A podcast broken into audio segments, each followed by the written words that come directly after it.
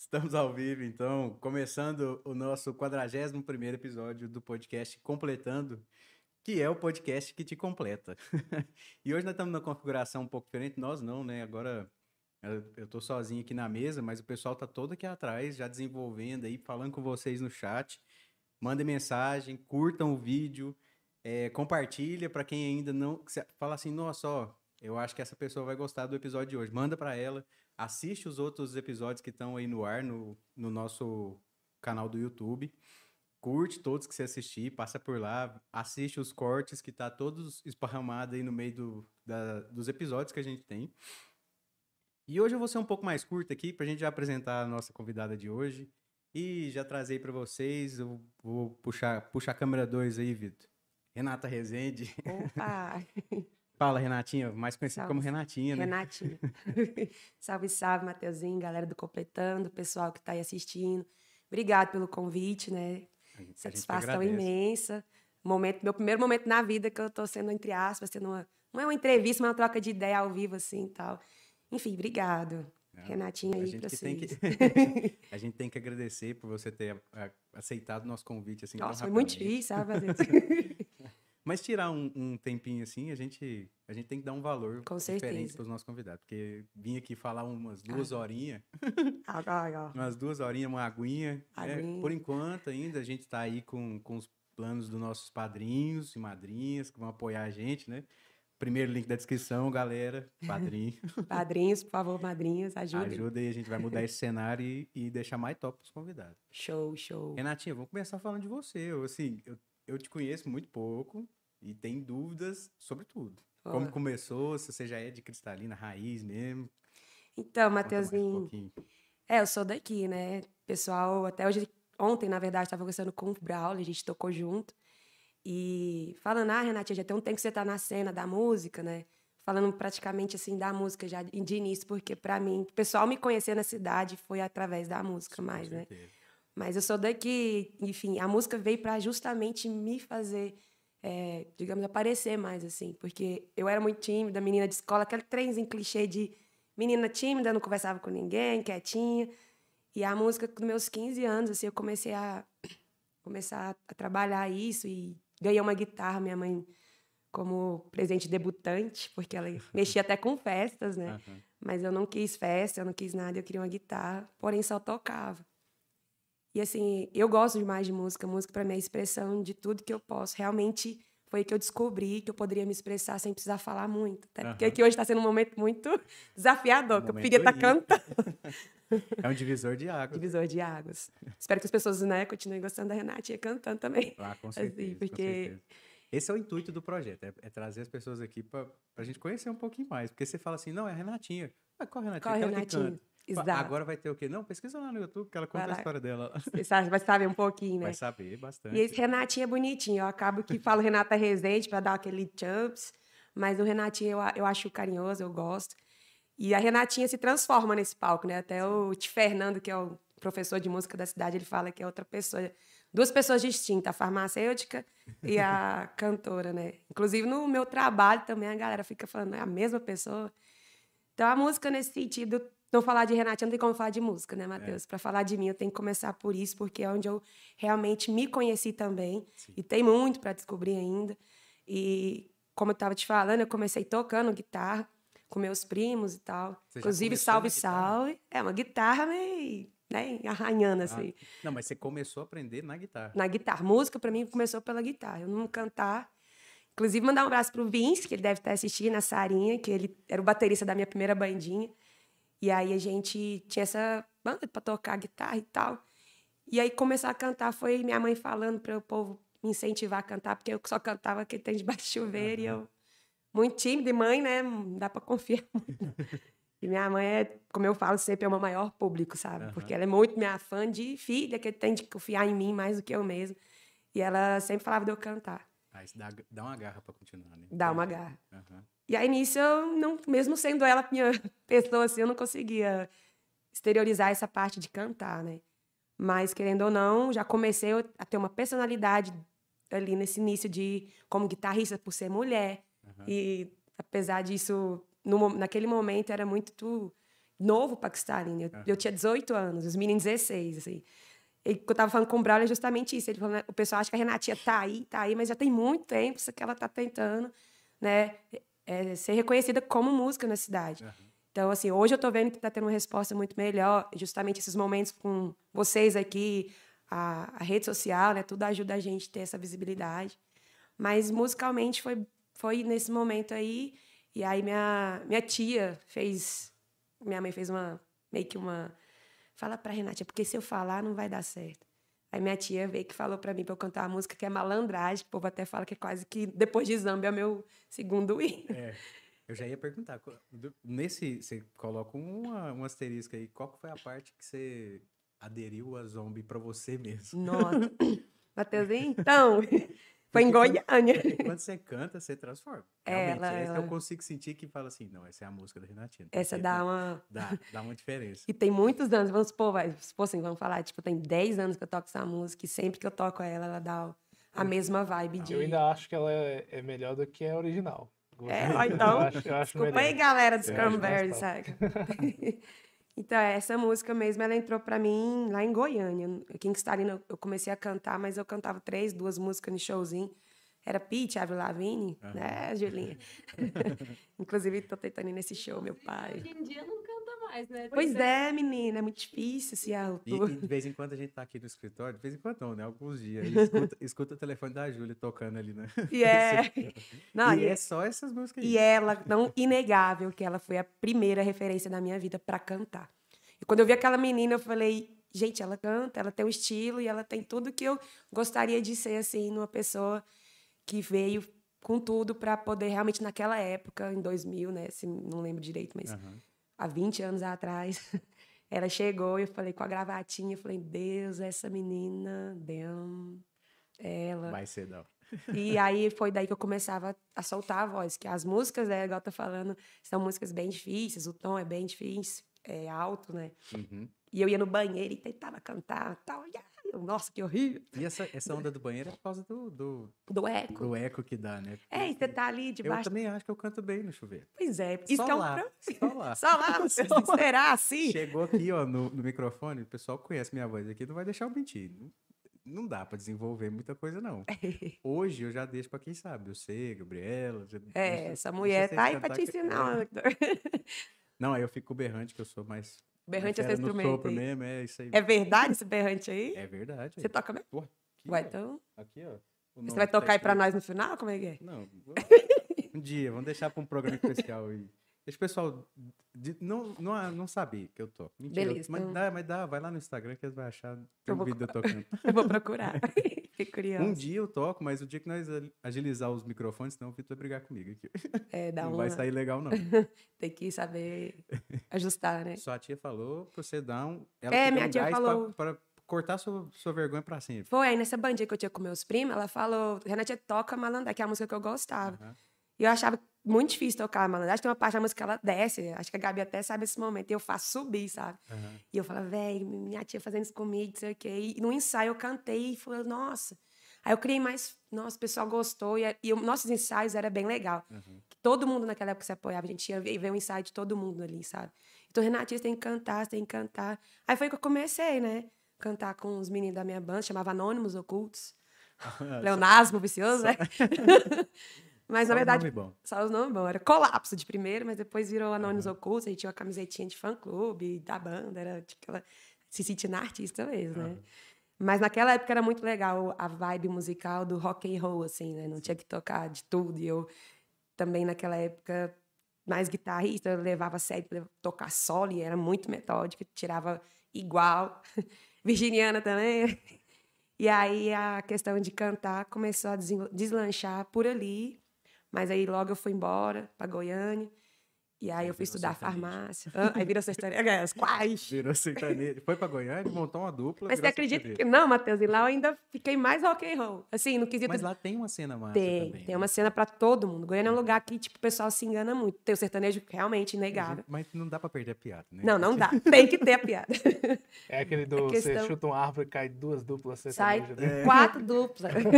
duas duplas, você tá. E é muito demais. diferente, né? Porque aqui em Cristalina, que deveria ter assim um público mais abrangente para outros estilos por ser mais próximo de Brasília Verdade. e tudo mais. E ser mais misturado, né? É, não tem. Aí já Goiânia, que é, que é Goiânia, tem é. mais a cena do rock do que aqui. Mas tinha, né, antigamente. É, esse momento. Fizeram perder isso. Por isso que eu tô falando, nesse momento da minha época de 18 anos, era muito legal. Tinha, era o pessoal rock and roll mesmo, e era coisa, tipo, não é coisinha comercial, não. Uhum. A minha era mais comercial porque eu tocava Lavigne, mas os meninos tocavam Slipknot, Korn. Uhum. E eu, meu Deus, e aí do nada... Mas aqui na cidade... Eu falei, véi, como isso? Sabe? Aqui na cidade mesmo... É, que tinha também muito. Tinha muita é, bandinha, na verdade, né? o meu rolê não ali. tinha tanto bar, era mais uma coisa underground de escola.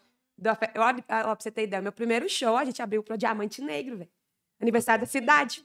Ele era o Rafael, ele chama, ele é o Rafael. Ele é o Rafael. Só que assim, ele, o Diamante Negro, eu falei, gente, quem é? E a gente até falou, velho, vai tocar sabendo que ele é sertanejo e nós, o rock pesado que tem, né?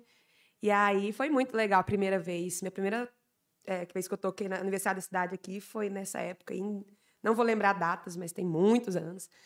Mas e você, aí... Você come, primeira vez que você subiu no palco? No palco, é. Ah, tá. E eu, eu cantei, Nossa, gente, vocês ouviram minha voz. Aniversário da cidade? Aniversário da cidade. Eu não... Graças a Deus que está ali, não nem posso reclamar. Aniversário da cidade, eu sempre participei de vários, assim. Uhum. E nesse primeiro, eu tinha 18 anos, hoje eu tenho outro, né?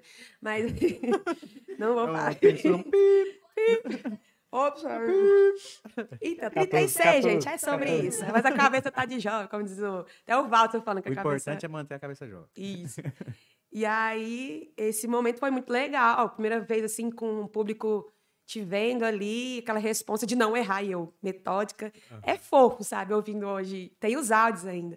E eu escutando a minha voz e falo, meu Deus. Tá aí um negócio importante, né? Hoje é mais comum você, você gravar, pegar é, fazer uma edição. Isso aí que eu tô falando. Eu fiquei muito feliz de ter isso há 20 anos Sim. atrás, guardado.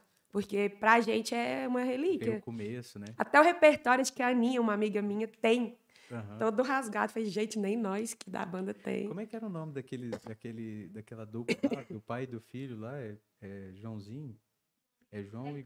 É, é o Joãozinho dos teclados, né? É o Joãozinho com o filho dele, lá, né? que tocava. Cara, imagina aí, o, o menininho, eu esqueci o nome dele, é João... Eu também esqueci. João Lucas, né?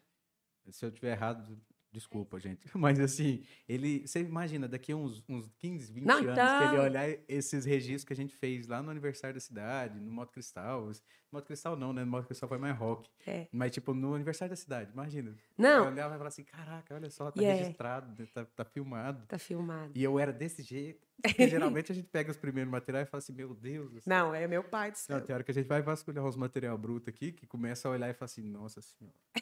O que, que é isso, gente? Como, todo começo Parece é meio... que eu tava chacoalhando, assim. Ó, Mas é igual, a sua primeira apresentação, você, você acha que foi ok? Ou, ou... Não, Aquele, aquela época, você, é porque a gente ficou se achando assim. Mas se achando assim, por estar apresentando, por ter Sim. tido espaço. Mas todo, igual o Vince e eu, tipo, a gente é muito crítico, né? Ele mais ainda. Não me briga, Vince. Mas assim, ele, a gente via depois, falou, velho, faltou isso, faltou aquilo. Mas na hora da diversão é tudo muito legal, né? Ali a gente sai na euforia, por ser a gente parecia, véi, não é dizer criança, porque não era, mas uma adolescência. E via aquelas crianças atrás da gente como se fosse tirando foto. A gente se sentiu na magia do cinema do artista. Nossa, a gente está no momento. Tá num, numa fama de pequena escala ainda. Né? Exatamente. Né? Que você tá assim, nossa, o dia que eu tiver num Morumbi da vida. Eu vou lembrar desse momento aqui, nossa. E ali na praça devia, sei lá, ter nossa família, tudo meio pingada, galera, sabe? Devia ter nossos amigos da época do rock, devia ter umas 30 pessoas assim, tudo respingado. Uhum. E a galeria de umas 15, que era só o nosso grupinho de quem gostava de rock. E isso era muito legal, porque um gritava, he, he, que é o apelido convencional, meio assim, o mais legal que eu tenho. Já tava aqui, ó. Bora re. Aí, ó. Tá vendo? é muito R, né, Vitão? É. e aí ele, eles gritavam e a gente ficava naquela euforia do momento, né?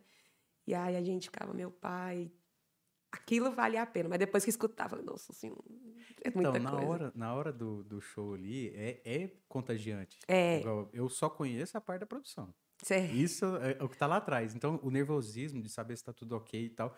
As pessoas mandando feedback, falando assim: não, tá bom, nossa, agora tá ok, nossa, que lindo, volta para lá, faz isso, faz aquilo.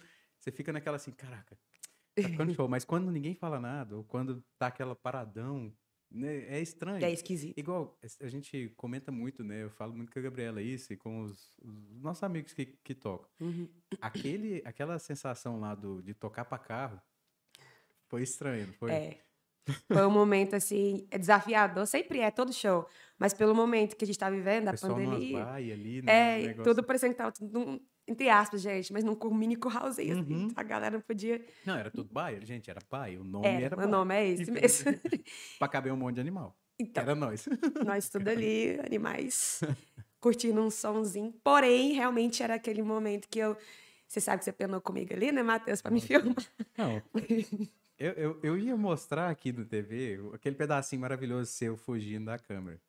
Mas eu vou deixar. Não, eu ia mostrar, mas eu vou deixar o pessoal dar uma olhadinha. É só pesquisar Moto Cristal Renata Rezende. E ver os primeiros oito minutos. Pra ver onde está a Renatinha Cometa. Não para. Nossa, você abriu o show num gás e, tá e foi na frente. E eu, assim, além de estar preocupado com a câmera, eu estava preocupado com você na quina do, do palco, que é 4 metros de altura. Cai ali toda, toda hora eu parava ali e falava assim, meu Deus do céu. Eu ia lá, agachava, olhava e ficava esperando um contato visual seu para falar assim, Renatinha, a fita. Cuidado. Gente do céu, aquele dia ali foi... Mas tinha quanto tempo você não cantava? Então, Matheus, eu não se falar a verdade, eu... foi dois anos de pandemia que a gente ficou é, preso ali, assim, parado. né? Até porque a gente voltou, não tinha voltado ainda a tocar em bar, eu acho que ainda não, não lembro. Mas uhum. naquela, naquela vibe, independente, aquele foi o meu primeiro momento de palco, né? Sim. De estar tá público, apesar do pessoal estar tá tudo meio preso ali. Mas querendo ou não, aquele momento ali, eu falei, meu pai do céu, é, eu fiquei muito eufórica. Eu era, eu fui a última, a Gabi tá, tá a gente comentando aqui que ela foi a primeira que a gente achou que ia ter mais gente até no final, mas não, foi o contrário. Sim. E eu tinha que jogar, falei, eu tenho que tocar, se eu tivesse uma pessoa e 50, tem que ser a mesma Renatinha, sabe? Tipo, a mesmo gás, a mesma energia. E é isso que eu falei pros meninos lá atrás, antes da gente entrar. Eu falei, galera, a gente tá aqui, a gente né, já está aqui, então independente, vamos fazer bonito. Sim. Ou dá trabalho para Matheus. né, na verdade. Mas apesar do trabalho, ficou assim muito top, porque o importante mesmo era o áudio. O é. áudio estava muito bom. Nossa, o áudio eu fiquei de é. cara. Eu falei, na hora que eu vi. A imagem, assim, não estava ruim, mas é porque, igual, o Eduardo estava perdido te procurando com uma câmera. Tadinho. A outra câmera já tava olhando só a banda. Você só via a banda e sua voz saindo no. É. Então, pessoal, esse momento foi uma live que teve, né? Pesquisa o pessoal aí, gente. Ó, Moto Cristal, Renata Rezende, vocês vão achar. Quem não ó, podia foi assistir. responder o brother aqui, quem mandou aqui. O cara da tecnologia toca berrante. Cara, diferenciado. Ah, é Eu tenho esse berrante desde os 3 anos de idade. Ganhei, ganhei do É esse pai. aí mesmo? Esse mesmo. O mesmo. E ainda toca igual. Gente, eu já tentei Aprendi tocar esse negócio aí, meu irmão, ele é bom nisso aí. Tem berrantes e berrantes, né? É. O eu... Então, meu tem, ficou desse tem um berrante mais, mais gaúcho, que ele é diferente. Aí eu, aí eu já não sei como é que toca certinho. Mas esse berrante mesmo, eu, eu não lembro, não vou lembrar o nome do estilo dele. Mas esses berrantes assim é porque eu tenho que comprar um maior. Esse aqui eu tinha três anos quando eu vi. Não, é pequenininho, O achei, som é achei que era... bonitinho. É, Ah. só que os maiores é E tem que ter um fôlego, né, Matheusinho? Nada a ver. Mais técnica. Técnica. Porque eu não tenho tanto fôlego, né? Eu tô bem sedentário, mas eu consigo manter um, um tanto bom. Entendo. E vai depender, né? Não vou passar aqui ao vivo as manhas do, do berrante. É, Oxe, tem toda... Pois é, tem um segredo mesmo, meu irmão. deixar uma surpresa aí, mais um dia toca. Por favor, vou cobrar por esse dia. Fiquei curiosa agora. Olha, arquivo confidencial da Renatinha, Ai, da diva pai. Renatinha. O tanto que eu amo essa menina, o Daniel Kozak mandou. Te amo, friend. Só as histórias, Matheus tá acompanhando a gente, um abraço, Matheus. É o da voz? É, Amanhã é nós, hein? O Bralo confirmou que tinha muita banda aqui mesmo. Realmente, assim, ainda tem várias bandas. Não, agora, tipo, graças a... Tá melhor ainda, sabe? Assim, Uhum. eu tô falando mais na cena do rock, assim, pra dizer que pelo espaço da época a gente achava que não vingaria e foi muito legal. Hoje é o contrário, o rock aqui em Starina e eu, eu tenho que tocar de tudo um pouco. Uhum. É meu forte, é, né, o rock and roll, mas não, não tem como eu estar num show e o pessoal, você não vai tocar um sertanejo. Só que agora eu tô reinventando o meu jeito de tocar sertanejo, sabe? É uma nova proposta que eu tô tentando fechar uns músicos, mas outra dificuldade que eu tenho aqui em Cristalina, porém, é quando eu fizer o meu sertanejo, vai ser o meu jeito, sim. Porque tem que ser uma coisa diferente, né, do pessoal. Já tem os, os meninos, né, o João Vitor e o Gustavo, que eu sou fã, né, não, Jujudas? O, É. O já Bruno e Matheus. Então, assim, a, a Gabriele Lima, Uhum. né, a... Gente, aquela bem bonitona, morena, esqueci o nome dela, eu sou muito... A Grazi.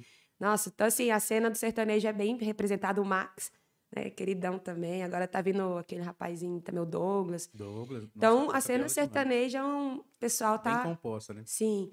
E o meu estilo eu nem tenho definido. Aqui em Cristalina é engraçado. Eu, eu, sou de tudo um pouquinho. Lógico que minha marca maior é por causa do rock. Uhum. Mas lá em Goiânia, quando eu toco, é diferente o repertório, sabe? Não tem nada a ver. Não fala que não tem nada, tem, mas é uma coisa ou outra. É. Quando eu toco fora daqui, eu já posso ser mais tranquila com o meu, como diz, onde eu deito, onde eu fico mais à vontade, né? Você pode puxar uma playlist que você, playlist. você curte pra caramba. Né? Exato. Só que eu não acho ruim, sabe, Mateuzinho? Uhum. Eu acho desafiador esse rolê de tocar de tudo aqui. É. Porque Cristalina tem, cada momento, vem me ensinando esse, a evoluir nisso. Porque é desafiador e, e tudo que eu tenho, tento fazer com as músicas que eu escolho é genuíno. Eu não escolho música porque eu... Ah, tem a música do momento? Tem. Aí eu acabo transformando ela, interpretando de um jeito, do meu jeito, para ficar é mais fácil pode, de eu tirar.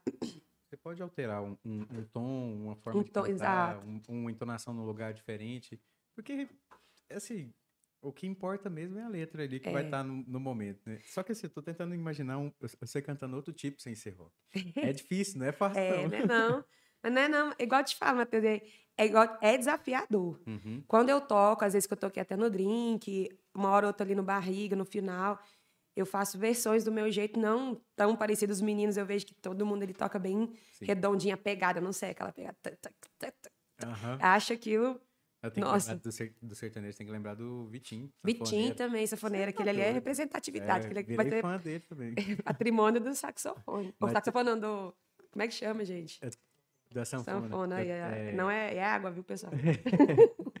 tem que lembrar também que eu, eu né, tem que lembrar de chamar ele para ele contar para nós aqui como é que foi as gravações do, do aniversário da cidade. Você também estava no tava. aniversário da cidade. Ah, gente, é, eu sei que eu lá quase na pedra, lá em cima. Além de ter que fazer uma trilha, ainda tem que encenar, fazer mais Meu take. pai, que eu adorei aquele outra experiência para mim que foi muito massa. Diferente. Cristalina, igual eu te falo, eu não tenho como negar que o espaço musical para mim é é um ambiente que eu realmente sou muito acolhida, sabe? Apesar do estilo. Fico muito feliz. A Simone me mandou que pode cantar até parabéns para você que eu bebo. A Moninha, é nós, Moninha, obrigada. Fizemos até roda punk, Daniel falou aqui também. É, pois é, então era outra. O, o, o, Daniel falou muito sobre isso aqui também. Sim, o Daniel ele era daquela época também, só que ele não, ele tava, chegou a fazer mais ou menos uma bandinha, mas ele igual ele fala, tipo, não virou muito porque Sim eu não sei porquê, né, friend? Assim, é. Mas ele, ele tem. A guitarra que eu uso é dele, inclusive. Eu falei para ele, você tem que mexer com esse. Ele tem muitas composições. Até no dia que ele estava aqui, eu falei, gente, vocês têm que ver o Daniel compositor. É. E ele, musicalmente falando, é, um, é também, sabe, muito bom no que Sim. faz. E aí, nessa época do rock, ele também teve essa bandinha, mas não chegou a virar igual nós de ter uma apresentação ou outra. Mas eles. A gente fazia nossos rolês em casa mesmo, eles tocavam, a gente no ensaio deles. Eu nem lembro muito quem era a banda dele, mas acho que o Roberto Seron e o. Acho que aquele rapazinho da padaria, que eu esqueci o nome dele ali, da, do cabelinho. E engraçado, né? Ele vai mudando tudo. O, não, agora isso não tem nada a ver. O, Daniel ainda mantém a, o rolê do, de música. Agora uhum. eu acho que o Roberto e o outro, o rapazinho, não. Mas é igual eu tô te falando, é, aquela época pro rock era muito legal, porque hoje tem o Albanês, tem o Marcelo da Retrox, né? Aqui que toca a Mandinha. Uhum. É, até a sexta fase acho que tem um, tem um pouco, né? Gabi também. É, Gabi tá paradinha, mas, é, mas, mas, a Gabi também é pop, o reggae, né? Então eu falo diferente do sertanejo, né? Sim. Que a gente tem aqui. Então, Cristalina, o rap do Léo, que tá é, é massa pra galera, Conexão LS. Lançou uma música esses dias, né? né? Eu até postei hoje, eu não tinha visto ainda. O Paulão, gente, o pessoal tem muito que conhecer. Maria e seus malucos, que é alternativo. A bandinha deles é bem legal, é tudo muito autoral, sabe? É. Tudo muito. Engraçado que a gente fala de Cristalina como se fosse, sei lá, uma, um pedacinho de lugar, né? Mas igual, a gente não conhece todos. Não conhece. Eu não conheço todos. Você tá falando, eu conheço as pessoas. Tá aí, gente. Paulão sabia, né? chamar ele aqui. Vai ser um cara que vocês vão gostar de entrevistar. Na hora. o cara tem a vivência da música, assim, realmente. É, dessa questão do autoral raiz mesmo, sabe? A banda dele eu acho que é de catalão, se eu salvo engano. E é muito legal o som deles. É uma mulher né, na cena, então eu sou meio, eu sou, entre aspas, assim, meio feminista com rolê de música que tem mulher, sabe? Eu acho que a mulher ter esse espaço é, é muito importante, sabe? O que, que você acha dessas mulheres que começam a tocar um instrumento e para? Então. Triste, eu nem vou falar, né, Julinha? Eu já até convidei, eu, sabe? eu até liguei o microfone aqui que eu falei que eu não ia falar nada aqui hoje, não. Mas o Matheus, ele tá de muito indireta pro meu lado ultimamente. Não é indireta, carapuça serviu. Não, Eu- ela. eu- Eu, eu até hoje não achei uma mulher que toca bateria. Aí, ó. Na- nem em Goiânia, pra falar a verdade. Oh, assim. Mas, de verdade, eu tô só esperando eu ficar rica e não precisar ter que dividir meu tempo com trabalho, sabe? Não julgo, Tutu. E aí eu vou, você vai ver, vou, vou fazer parte da sua banda. Não, eu, eu, tá aí o convite um- aberto, viu, gente? Nem parcelar um par de baqueta em 12 vezes, né? Em 12. Nossa, A, a agora. Aninha mandou aqui, ó. A Aninha mandou falando que tem, tenho demais. Guardar debaixo de sete chaves, seu primeiro sete Tá vendo? Ai, é verdade. Ó, o Matheus já puxou um aqui, ó. Vou falar e sair correndo. Renato podia cantar um rock ao vivo. Meu Deus. Matheus. Matheus é o da voz? É. Ê, meu fonadioga, amanhã você tá enrolado. Puxando, você tá puxando a inflamação aqui. Não tem problema. O Daniel falou que ele é tímido, por isso que deve ele não foi com a banda pra frente, ó. Você, Daniel? Luiz, Renatinha, ela arrasa cantando até Baby Shark. Meu pai, eu cantei Baby Shark no Taiji com Ah, uma o criança. Daniel já deixou. A no- Na nossa banda ninguém sabia tocar.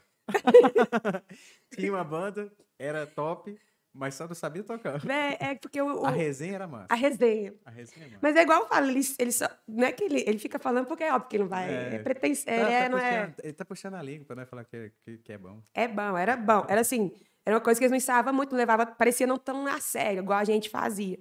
Mas se tivesse levado mais a sério, dava rolê sim. Porém, eu falo pro Daniel, tem que mexer mais com música. Ele, tem uma representatividade nesse, nesse, nessa cena que ele não sabe, é só mostrar. Oh, E, e Cristalina é um lugar que é, tá virando uma- um lugar massa de Não. divulgar, de, de falar. Demais. É porque, assim, é uma coisa que a gente tem que criar, né? Igual, o pessoal não tem o costume de um podcast. A gente vê porque tá desde novembro trabalhando e fazendo, trazendo o pessoal pra cá. Mas é assim, a gente não tem, não- ninguém tem esse costume. Eu, eu tenho esse costume, sei lá, durante a pandemia foi meu, meu hobby aprender, olhar e falar Não, que legal, "Pô, que negócio da hora. E eu tenho facilidade, porque, tipo, eu tenho curiosidade sobre tudo. Infelizmente, ou felizmente, eu tenho curiosidade Feliz. sobre tudo. Todas as áreas. Igual, você tá falando de música. Eu já tenho perguntas sobre farmácia. Qual que, por que- Podemos por que- falar. Por que, que Renatinha farmacêutica já puxa pra música? E como é que você foi pra farmácia? Então, Porque, Matheusinho, assim, da música você trouxe do- de uma forma de expressão. Sim, totalmente. É, é meu lado, que eu gosto de falar, é expressivo, é emocional, é tipo aquele momento realmente Uma forma de extravasar mesmo. extravasar tudo ali, sentimento de tristeza, alegria, mistura-se tudo, né? Aham. Então, assim, eu me jogo e até eu fico falando assim, pessoal quando me vê tocando, que eu sou muito expressiva, teatral. e é, é, música é isso. Agora, a farmácia é uma. Que aí você tem que estudar, né? Como diz pai e mãe, por mais que apoie a gente, se eu pudesse ver da, da música só, não desmerecendo Da a hora sua farmácia. música, mas e o diploma? Então, é? exatamente. O diploma agora ele falou, bom, agora o diploma tá pronto, então É. vamos. Mas meu pai e minha mãe não posso nem falar que é exatamente nessa ordem. Aham. Porque eu comecei a fazer publicidade, pra você ver. Nada a ver. Fiz seis meses Não se ali. encontrou? Não, Matheus, não entendi nada com as matérias, sabia nem o que era mensagem subliminal. Falei, o que, é isso, gente? Falei, meu pai, não. Tipo assim, você sai de uma escola totalmente leiga, eu vou mentir pra vocês, não, muito leiga, fui estudar publicidade achando. Velho, não tinha mais matemática, não tinha mais aquelas matérias convencionais, não tava entendendo nada, sabe? Falando do Brasil, que Brasil, a gente sabe o que é do Brasil de publicidade. Puxando história. É história. E aí faz todo sentido. É Eu que não sabia nada naquela época ali, eu falei, gente, nada a ver, assim. Por mais que a farmácia também não tinha nada a ver, mas Aham. foi uma coisa que eu me encontrei mais, que eu queria fazer algo da área da saúde. E eu nunca puxei lá de medicina, essas coisas, de ver... apesar de quando era pequena, tinha maletinha de- médico, mas não foi uma coisa que eu gostava, por incrível que pareça, de ler bula de medicamento, assim, igual eu lia a revistinha de Turma da Mônica. E eu sou muito curiosa com Eu não vou nem falar questão. onde que eu, que eu leio muita Nem bula. eu vou te falar, onde eu eu- comecei a ler bula quando- também. Quando eu estou sem meu celular carregado, eu não vou nem falar onde eu fico lendo bula de shampoo. Mas eu gosto, exatamente. Shampoo, eu lia, eu adorava essas coisas. Mas não é que foi exatamente isso a motivação maior. Nem sabia que tinha modo de usar de sabonete. Pois é, menino. Bolo é um. oh, modo, é, é, rótulo. Como é que fala? Que gente- Rótula, eu é, tem, rótula mesmo. Tem... eu adoro ler, tudo. E quando eu era pequena, eu, tinha, eu gostava muito de ler Turma da Mônica, que tinha essas bulas que não entendia nada que tava falando, mas Uhum. indicação do remédio. Não sei o quê, mas é igual eu tô te falando, não que isso seja o motivo, Sim. mas eu queria entrar na área da saúde de alguma forma. Aham. Tentei psicologia também, só que eu vi que eu sou sentimental demais, eu, eu ia... Pe- a minha- né? É, certeza que esse rolê aí, É. acho pessoas que fazem psicologia, eu queria fazer pra mim, assim, pelo curso e tal. Sim. Mas eu cheguei a passar, não cheguei a fazer, minto. Mas eu não fiz também. E aí, quando foi farmácia, eu fiz o curso, comecei, assustei, falei, meu pai, pior ainda do que publicidade, que era mais difícil entender química, tem cálculo? matemática pura. Ai. Eu não entendi como eu entrei nisso aí, porque a química também exige é uma Aham. certa matemática física, físico-química, enfim. E a nomenclatura da, da farmácia é bem complicada, né? Uhum. Só que é igual eu te falo, eu brinco que eu sou. Eu gosto de remédio da alma e do corpo. A alma é a música, do Aham. corpo a, a medicação ali, quando eu comecei a entender. Eu, querendo ou não, sou uma pessoa que tem vários probleminhas, assim, é bronquite, é problema da tireoide, é não sei o quê. Então, hoje eu sei os medicamentos que eu uso e tal, e eu gosto de saber o porquê que eu uso, a reação que vai dar, o choque que vai dar entre um e outro. E a curiosidade, quando eu estava fazendo o curso, era sobre realmente as indicações medicamentosas, assim, por que pessoas. E eu acho muito legal fito- o medicamento fitoterápico, que veio lá do pessoal, né, vamos dizer, dos indígenas, né, que o pessoal que faz os remédios e não sabia. Fitoterápico é Fitoterápico é tudo que é natural. natural. Isso. O mais doido é o homeopático, que ali É. eu acho ali a galera. Então, aí é uma questão de energia e É. coisa. Véi, uma vez eu fiquei sabendo que o medicamento homeopático para as mulheres que queriam acabar com cólica menstrual tinha que pegar a menstruação e diluir ela em 100 vezes e depois tomar. Eu falei, meu pai! Ai, foi unânime esse. Foi unânime. Ai. É sério. E que eu, eu ainda acredito que aquela aquela ideia de que você tira o sangue, por exemplo, da perna e Pra poder- injeta para imunidade, eu confio que, que não é comprovado cientificamente? Não, mas eu acredito. Mas agora é essa aí. Não, então, eu nem não foi nem na faculdade que É, eu vi isso, viu, é gente? bizarro. Se a, a gente estudou homeopatia, a homeopatia trabalha muito placebo, Sim. medicamento para as pessoas. Tem gente que não tem a doença física, Sim. mas a resposta é física. Uhum. Aí você tem que estar, entre aspas, tomando um medicamentozinho ali de. achando que é Uma uma, farinha. uma né? farinha para galera. E eu lembro que eu trabalhei na medalha, tinha um termo de compromisso e tudo, da família, do paciente, que estava ciente que ele não tinha nada além de farinha, Uhum. que é o talco farmacêutico, que a pessoa se É. tratar ali por. É, até a pessoa, infelizmente, faleceu, mas não por causa disso. Ela tinha uma doença realmente que a, a dor dela era totalmente psicológica, assim, Uhum. sabe? Era uma dor crônica. E ajudava muito, não em 100%, mas tipo assim, cadê meu remedinho? Dava aquela Caraca. aliviada. Aham. E foi, eu acho, eu não lembro exatamente, mas foi tipo, sei lá, uns três anos a pessoa, quando aderiu ao tratamento, assim. E olha que a manipulação ali do hélio nem é homeopatia. Mas a gente fazia, querendo ou não, tem a ver, sabe? E Cara, mas aí. homeopatia, sei lá, é uma coisa que. É meio. Eu confesso que eu tenho um pouco de, de cisma por causa. É, eu mas queria, não eu queria duvido entender- também, sei lá. É, é mais ou menos isso. Tipo assim, eu acho muito interessante, mas eu duvido um pouco. Porque assim, a gente tem isso na parte da agricultura também. É. Existiam os antigos, que pegavam o quê? Ele ia na lavoura, andava lá na soja, pegava umas lagartas. Os antigos, gente, se alguém faz isso, ou se algum voa, ou bisavô faz, eu não tô falando que é mentira.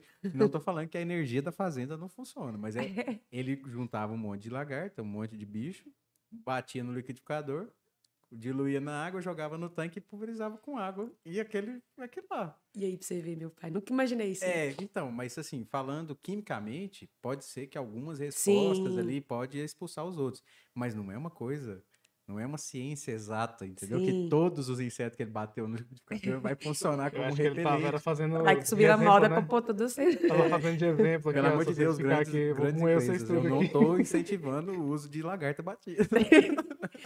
Ai, meu Mas você como agrônomo, né, Matheus? Não, ainda mais como Não, agrônomo. Não gente, Pelo indico. amor de Deus. Procura um agrônomo. Se você quer resolver os bichinhos, procura um agrônomo.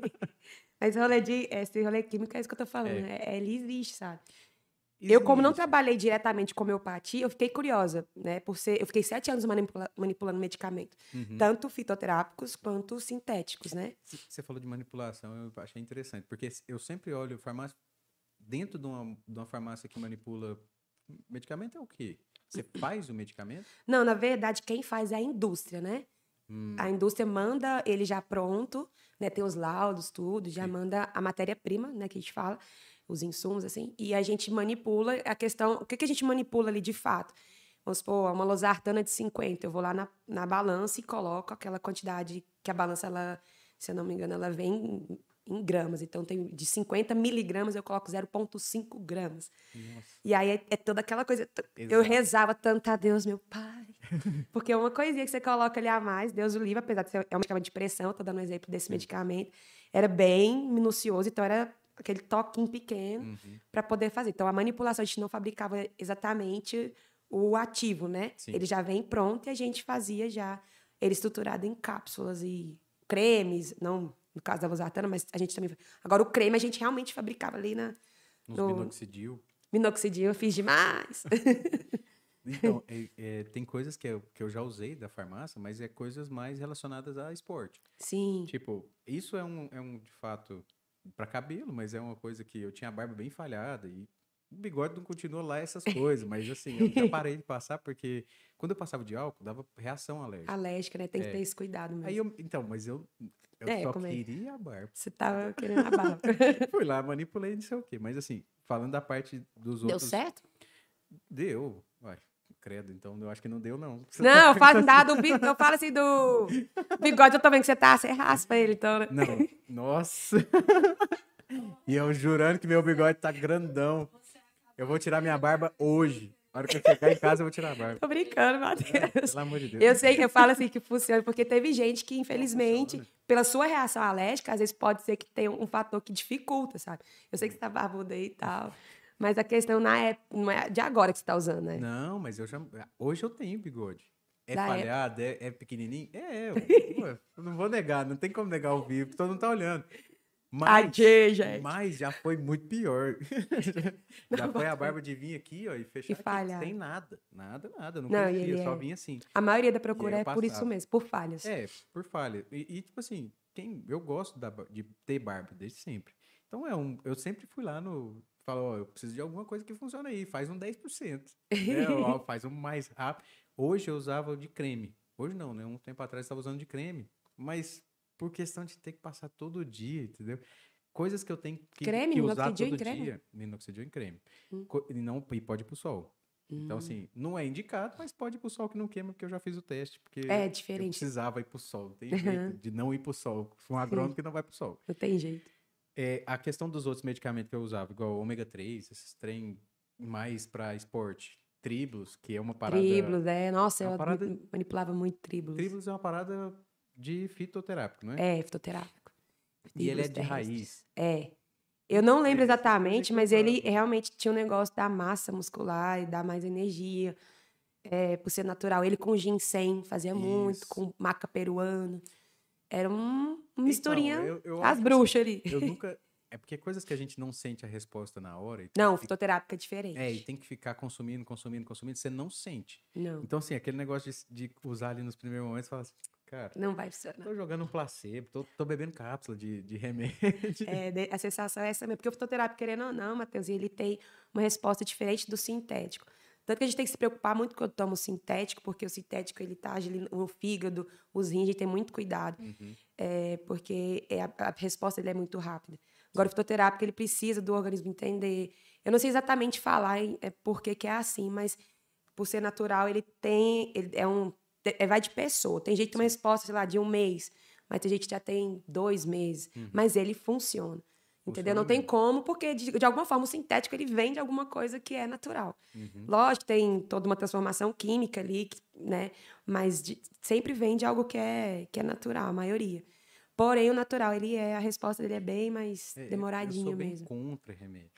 Eu, eu falar a verdade pra você, depois que eu estudei, eu também, se eu pudesse não depender, eu é, acho a indústria farmacêutica um rolê, eu amo, né, É. o que eu faço por questão de ajudar as pessoas, Uhum. mas quando eu vejo a questão, em alguns momentos que eu falo, poderia ser mais fácil, poderia... Sim, É muitos caminhos que pode tomar, né? Por exemplo, sim. se você tomar um negócio ali em excesso, já dá problema. em É, é letal, lugar. para você virar um veneno é a Uhum. dose. Então, a gen- o me- o- os meus professores sempre falavam, isso, de farmacologia especialmente, para um medicamento ser veno- ven- veneno, é só base, basta a dose. Então, a gente tem que ter muito Até cuidado. suplementação. a gente não Suplementar pode ficar tudo. ex- Exagerando, né? Sim. Porque é uma coisa ali que não é natural. Igual você ficar aí tomando um shake de proteína o É, tempo inteiro. O tempo inteiro. É, e O não fígado da gente é. Tem que... Substituir uma refeição por, por shake proteico, eu acho um absurdo. Isso é perigoso. Já fiz. Já fez? Já fiz, porque eu já tive um peso mais elevado. Então, assim, quando eu tinha o peso mais elevado, fiz várias técnicas para emagrecer rápido. Uhum. A única coisa que funcionou mesmo foi o quê? Academia, Academia. dedicação e tempo. Uhum. E fazendo tudo certinho. Desde. Tentei de tudo. Assim, ó, até hormônio eu já tomei. Hormônio perigosíssimo. 40 dias. Só que foi tipo assim, 40 dias perdendo 20 quilos e funciona, gente. É um comprimidinho desse miudinho é, aqui, ó. Funciona. Funciona. Só que depois dos 20 dias, eu tava roendo até a mesa. É complicado. Do tanto que eu tava, sabe, aquela necessidade mesmo de comer. Engordei 30, entendeu? É. Então, assim, por isso que hoje eu não sou muito a favor de farmacológico. Nem, nem até pra dor de cabeça, eu prefiro Você tomar um chá, um negócio diferente. Sim. Virei velho, né? Não, Nossa, que velho, é velho. Não, não, eu não tomo remédio, não. Eu tomo uma raizinha. Uma raizinha, chazinho. Pra dor de cabeça, eu tomo umas 70 gotas de dipirona logo e pronto. Você é resolve. Passa né? na hora. Tá tão desmaiado. Você falou, meu Deus. Eu cheguei aqui com a cabeça ruim. Eu, é, uma gripe. Sabe quando tá bem Aquele ali, gente, tem um, remédio, tem um, um ativo que deixa a pessoa com sono e tal. Então, só que eu tomei dois e fui, então, fui pra roça trabalhar. Só o perigo. É isso que eu tô falando, Mas o farmacêutico. O inteiro ali, de boa. Não, você vai ficar com sono. Não, de noite, sim. De noite, na hora que eu bati na cama, porque eu já tinha tomado mais, mais dois. Então, sim. Uhum. Na hora que eu bati na cama, eu. Plum. Tomar de 5 em 5, né? O Matheus tomou 3, de 4 em 4. Não, mas eu tomei dois, aí depois passou 10 horas, eu tomei mais dois. Véio. Gente, é igual eu falo assim, farmacêutico, nesse ponto, a gente luta nossa classe por causa desses momentos, assim, a desinformação é. sobre a atenção farmacêutica na farmácia. Felizmente, ui, o pessoal vê mais fa o farmacêutico como uma pessoa que está ali vendendo e, e dá o nome para poder a farmácia abrir. Mas eu mesmo, sempre que eu trabalhei em farmácia, eu sempre procurava explicar o uso do medicamento, porque é essa questão do horário, ela é verdadeira. Ele tem pico de ação, ele vai decair, você tem que tomar uhum. para não cair esse pico. Então, tem o horário certinho, ele é estudado justamente, é de seis em seis horas? É de seis em seis horas. Antibiótico... Não, antibiótico, então, é, antibiótico é perigosíssimo, não... porque a resistência que você pode criar, é a único, bactéria vem... Então, é o único que eu, que eu realmente sigo, é o antibiótico. Ele é... Porque eu sei... E o anti-inflamatório. A não ser que tenha uma festinha que aí a gente toma um álcool, mas aí só é. corta, né? Entre aspas. Aí eu, é, não. Porque eu já vou trazer um. Esse é polêmico. Pois é, esse é polêmico, porque eu, porque como farmacêutica direto... que gosto de tomar uma, é. Meu filho, é difícil, porque eu tô tomando antibiótica, inclusive, uhum. esse momento que eu tô. Vocês estão vendo que tomei. Ei, gente, é por isso que a gente tá tomando uma hoje. É, é só porque hoje é segunda também. É, não, eu falo a não mentiu. Mas por causa desse problema. O fígado e os rins da gente são dois. É um que metaboliza e o outro, metaboliza e o outro filtra. Sim. A gente acha que só corta efeito e fica nessa coisinha. A gente mal sabe o tanto que faz mal, sobrecarrega esses dois órgãos aí que eu vou dizer, e não vou dizer outros, que a gente uhum. nem. Muita coisa a gente não sabe. Mas o, o problema da medicação, beleza, a dipirona, que o paracetamol, são classes diferentes do antibiótico, que é uhum. mais aceitável porque não sobrecarrega tanto. Paracetamol, nem tanto que ele. Entre dipirona e paracetamol, uhum. paracetamol ele sobrecarrega mais o fígado. Tanto que na dengue o pessoal opta mais. É, na dengue não. É, como é, qual, qual, qual, qual doença? Tem uma doença que não pode estar usando paracetamol porque sobrecarrega o fígado. Na uhum. dengue é, é, o contrário. É o paracetamol que é usado porque a dipirona tem gente que tem reação, que Sim. dá aquelas alergias, e a dengue às vezes dá aquelas pintinhas vermelhas, então se confunde. Sim. Porém, a questão das pessoas saberem usar o medicamento e a gente lutar por esse espaço para a gente explicar para as pessoas, ele é indicado o corticoide, que é um medicamento hormonal, vamos dizer assim, que limita um hormônio chamado cortisol, uhum. ele é muito perigoso. As pessoas usam ele, dá muito problema se você te desmamar, não, não fazer o desmame dele. Uhum. Você toma ele de seis em seis, aí passa três dias, você toma ele de oito em oito, aí passa mais um dia, toma de doze em doze, até uma vez, até partir ele, até tomar um quarto dele. Nossa. Porque limita esse. E esse cortisol é o hormônio do estresse. Uhum. Então, pensa você mexer com essa parte do seu organismo e você, do nada, você tira. O seu corpo ele vai sentir de. Ele vai sair uhum. daquela homeostasia e vai mexer com tudo. Sim.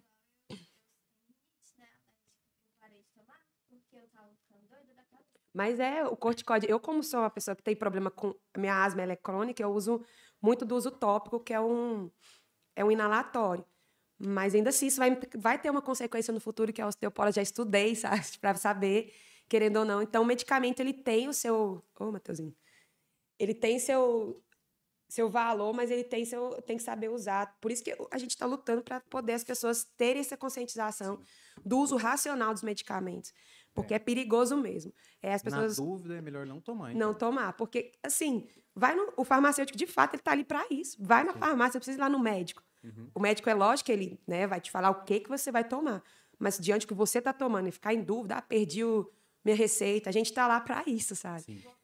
Esse, esse assunto aí pra tirar uma dúvida aqui. Ou então, se eu puder, né? nem tudo nós sabemos, mas nós tenta. A coisa do Google É, tá aqui. Dizem que ficar usando o medicamento com muita frequência é, faz ele perder o efeito. Eu ouvi isso, não sei se é verdade. Mas assim, é, tem essa- essas. é, não sei se são chamadas de doenças, mas tipo virais. E aí, por exemplo, você toma um remédio, você tem que constantemente estar tomando esse remédio. Ele continua fazendo efeito ou realmente chega um momento em que ele não Então, Juju, nenhum? isso é bem relativo, porque depende muito da, do que é, igual viral. Você vê viral, não tem nenhum remédio cura vírus. Uhum. Se você olhar, a gente toma antibiótico por uma questão de tentar prevenir de uma possível infecção, porque quando você está com vírus, seu corpo está aberto para receber outros tipos de malefícios, digamos assim, de outros inimigozinhos, assim. Mas se, se você olhar, não tem medicamento que trata o vírus. E nesse caso, quando você toma um medicamento igual o antibiótico errado, ou por, por questão de. eh, sem saber qual que você vai tratar, isso com certeza vai, não, vai- não vai surtir efeito, ou você vai tomar e vai criar uma resistência para uma bactéria que você está tratando a bactéria errada. Isso a gente faz muito errado. Não- infelizmente, é, é- é até difícil tratar, porque até ir numa, numa- lá no, no- no laboratório, ver o- a bactéria que você está, identificar. E se você pegar uma infecção, porque às vezes você está com vírus, o vírus ele te abriu, mas às vezes você nem toma um antibiótico. Não é necessariamente que você está com, com uma gripe que você tem que tomar um antibiótico. Na verdade, nem tem. É. Porque, ó, antibiótico e vírus é diferente. Sim. Então, assim, só que para prevenir o que muitos médicos fazem, a gente não faz isso com, condenando, porque de fato uma maioria acontece esse tipo de infecção mesmo. Eu mesmo que sou é, tenho essa imunidade baixa, tenho esse problema com asma, é de lei eu gripar, a bronquite minha atacar e eu ter que tomar antibiótico porque vem a bactéria, se eu não me engano, a Staphylococcus, que ela vai, ataca meu pulmão e tananã. Mas é, realmente pode acontecer de, de você estar usando sempre o mesmo antibiótico, e aí, mas nesse caso é o antibiótico. Agora, medicamentos de um geral, cada caso é um caso, sabe? Anador, que é o, desculpa, a dipirona, ele sempre vai te trazer um efeito de boa, assim, é é bem difícil. Ele não te fazer mais efeito. Pode? Pode. É muito sempre misterioso, mas é bem difícil. Agora, o antibiótico, por a gente estar tratando um vírus, ou, desculpa, uma bactéria, uma coisa viva ali, a gente realmente tem, vai ser sempre desafiador, porque o, anti- o- o analgésico, que é o dipirona, ele está tratando uma reação que você está tendo, que é uma dor. E ele consegue mascarar essa dor, sabe, o, o analgésico. Então, isso depende do, do que for que você vai estar tomando. E, infelizmente, com antibiótico, a gente fica tomando sempre o mesmo, sem saber qual bactéria que você está tratando. Ou você está fazendo ela ficar super forte, que o povo tem medo da superbactéria. Sim. Ou você está... Ixi, eu lembro, quando você fala superbactéria, eu só lembro do Fantástico. Pois é, esse é um caso... E no programa de hoje, no Fantástico, a superbactéria. Eu lembro da, da- de ter muita coisa na TV sobre isso. Sim. De, tipo assim, de É, o povo tá preocupado. Nós estamos aqui só dando uma olhadinha no vídeo que a Renatinha comentou aqui no começo, né?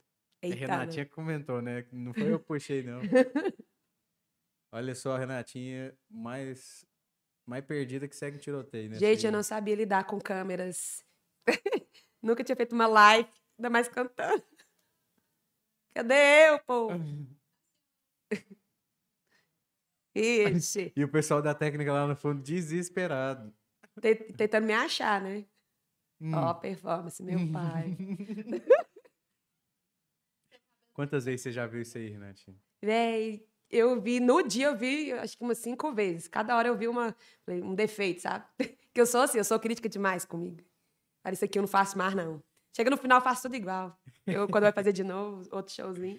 Não adianta não, né? Adianta não, Mas- é a euforia do momento, você acaba. Mas na música, assim, igual você cantou muito em. Já saindo totalmente do nosso papo lá da, da- do link que caiu, né, gente? Da, da parte farmacêutica. Então, então manda. Aproveita aí. Pra nós voltar para assunto de música que eu tô com outra, outras perguntas. anticoncepcional, né? Anti- Anticoncepcional. Ele é um O que, medicamento que hormonal. você acha disso? Tipo assim, realmente ele prejudica a saúde da mulher? Então, Gabi, é igual eu te falo, é, todo medicamento ele tem sua necessidade. Se ele existe é porque ele ajuda em alguma coisa. Por se tratar de hormônio, né, é óbvio que tem mulheres que têm que, têm que tomar anticoncepcional porque elas às vezes têm um fluxo, alguma coisa. É uma necessidade, é, como é que chama? Que a gente fala muito que tem no ovário, é Policístico. policístico, tem gente que tem que tomar por causa disso. Mas isso aí tem muita ligação à alimentação também. É, né? entende? Então tem coisas que dá pra você Aham. tratar sem precisar necessariamente do anticoncepcional. Eu não tenho como eu bater martelo e falar que ele não Sim. ele é prejudicial, porque Aham. pra muita gente ele resolve até outras, não só essa questão. Entendi. Ele tem suas, é, suas peculiaridades, tem seus problemas, tem por ser hormônio. Então até que eu, Gabi, você toma X, eu tomo Y. Ah, não, Rê, toma esse que é bom pra mim. É. É, bom pra Gabi. Verdade. Então, isso é muito perigoso. É medicamento hormonal, antibiótico, medicamento de pressão, diabetes. A gente não pode falar, ah, eu tomo, você toma também. Agora, o analgésico, ela tá falando da dipirona, parece que tá mal, ok. Mas é, eu descobri que eu tenho alergia de dipirona depois do Covid, fiquei muito triste, que é um medicamento que eu gosto. Para dor de cabeça, igual o Vitão falou, ele é muito bom. Mas, é, é, em resposta, tudo é uma coisa muito relativa. É, ele tem muito índice de, é, às vezes, de pessoa ter tom- trombose, mas você tem que ter uma predisposição. Uhum. Talvez eu tenha, você não. Mas para a finalidade que ele, é, ele, que ele é usado, né? Ele é muito bem aceito. Então, É, porque assim, grosseiramente falando, como homem, pra mim, anticoncepcional, a gente não fica lembrando que ele é pra regular um, É. os hormônios do corpo, que é exato. expulsar de uma forma certa e, e cronológica, né? sim. E a gente pensa de forma gro- grossa, Sim, né? e nem Tipo assim, julgo, não, porque é- Só é pra não ter... o- A gente até, a gente até é ótimo, mas o pessoal da farmácia, o pessoal da indústria estava tentando ver o anticoncepcional masculino.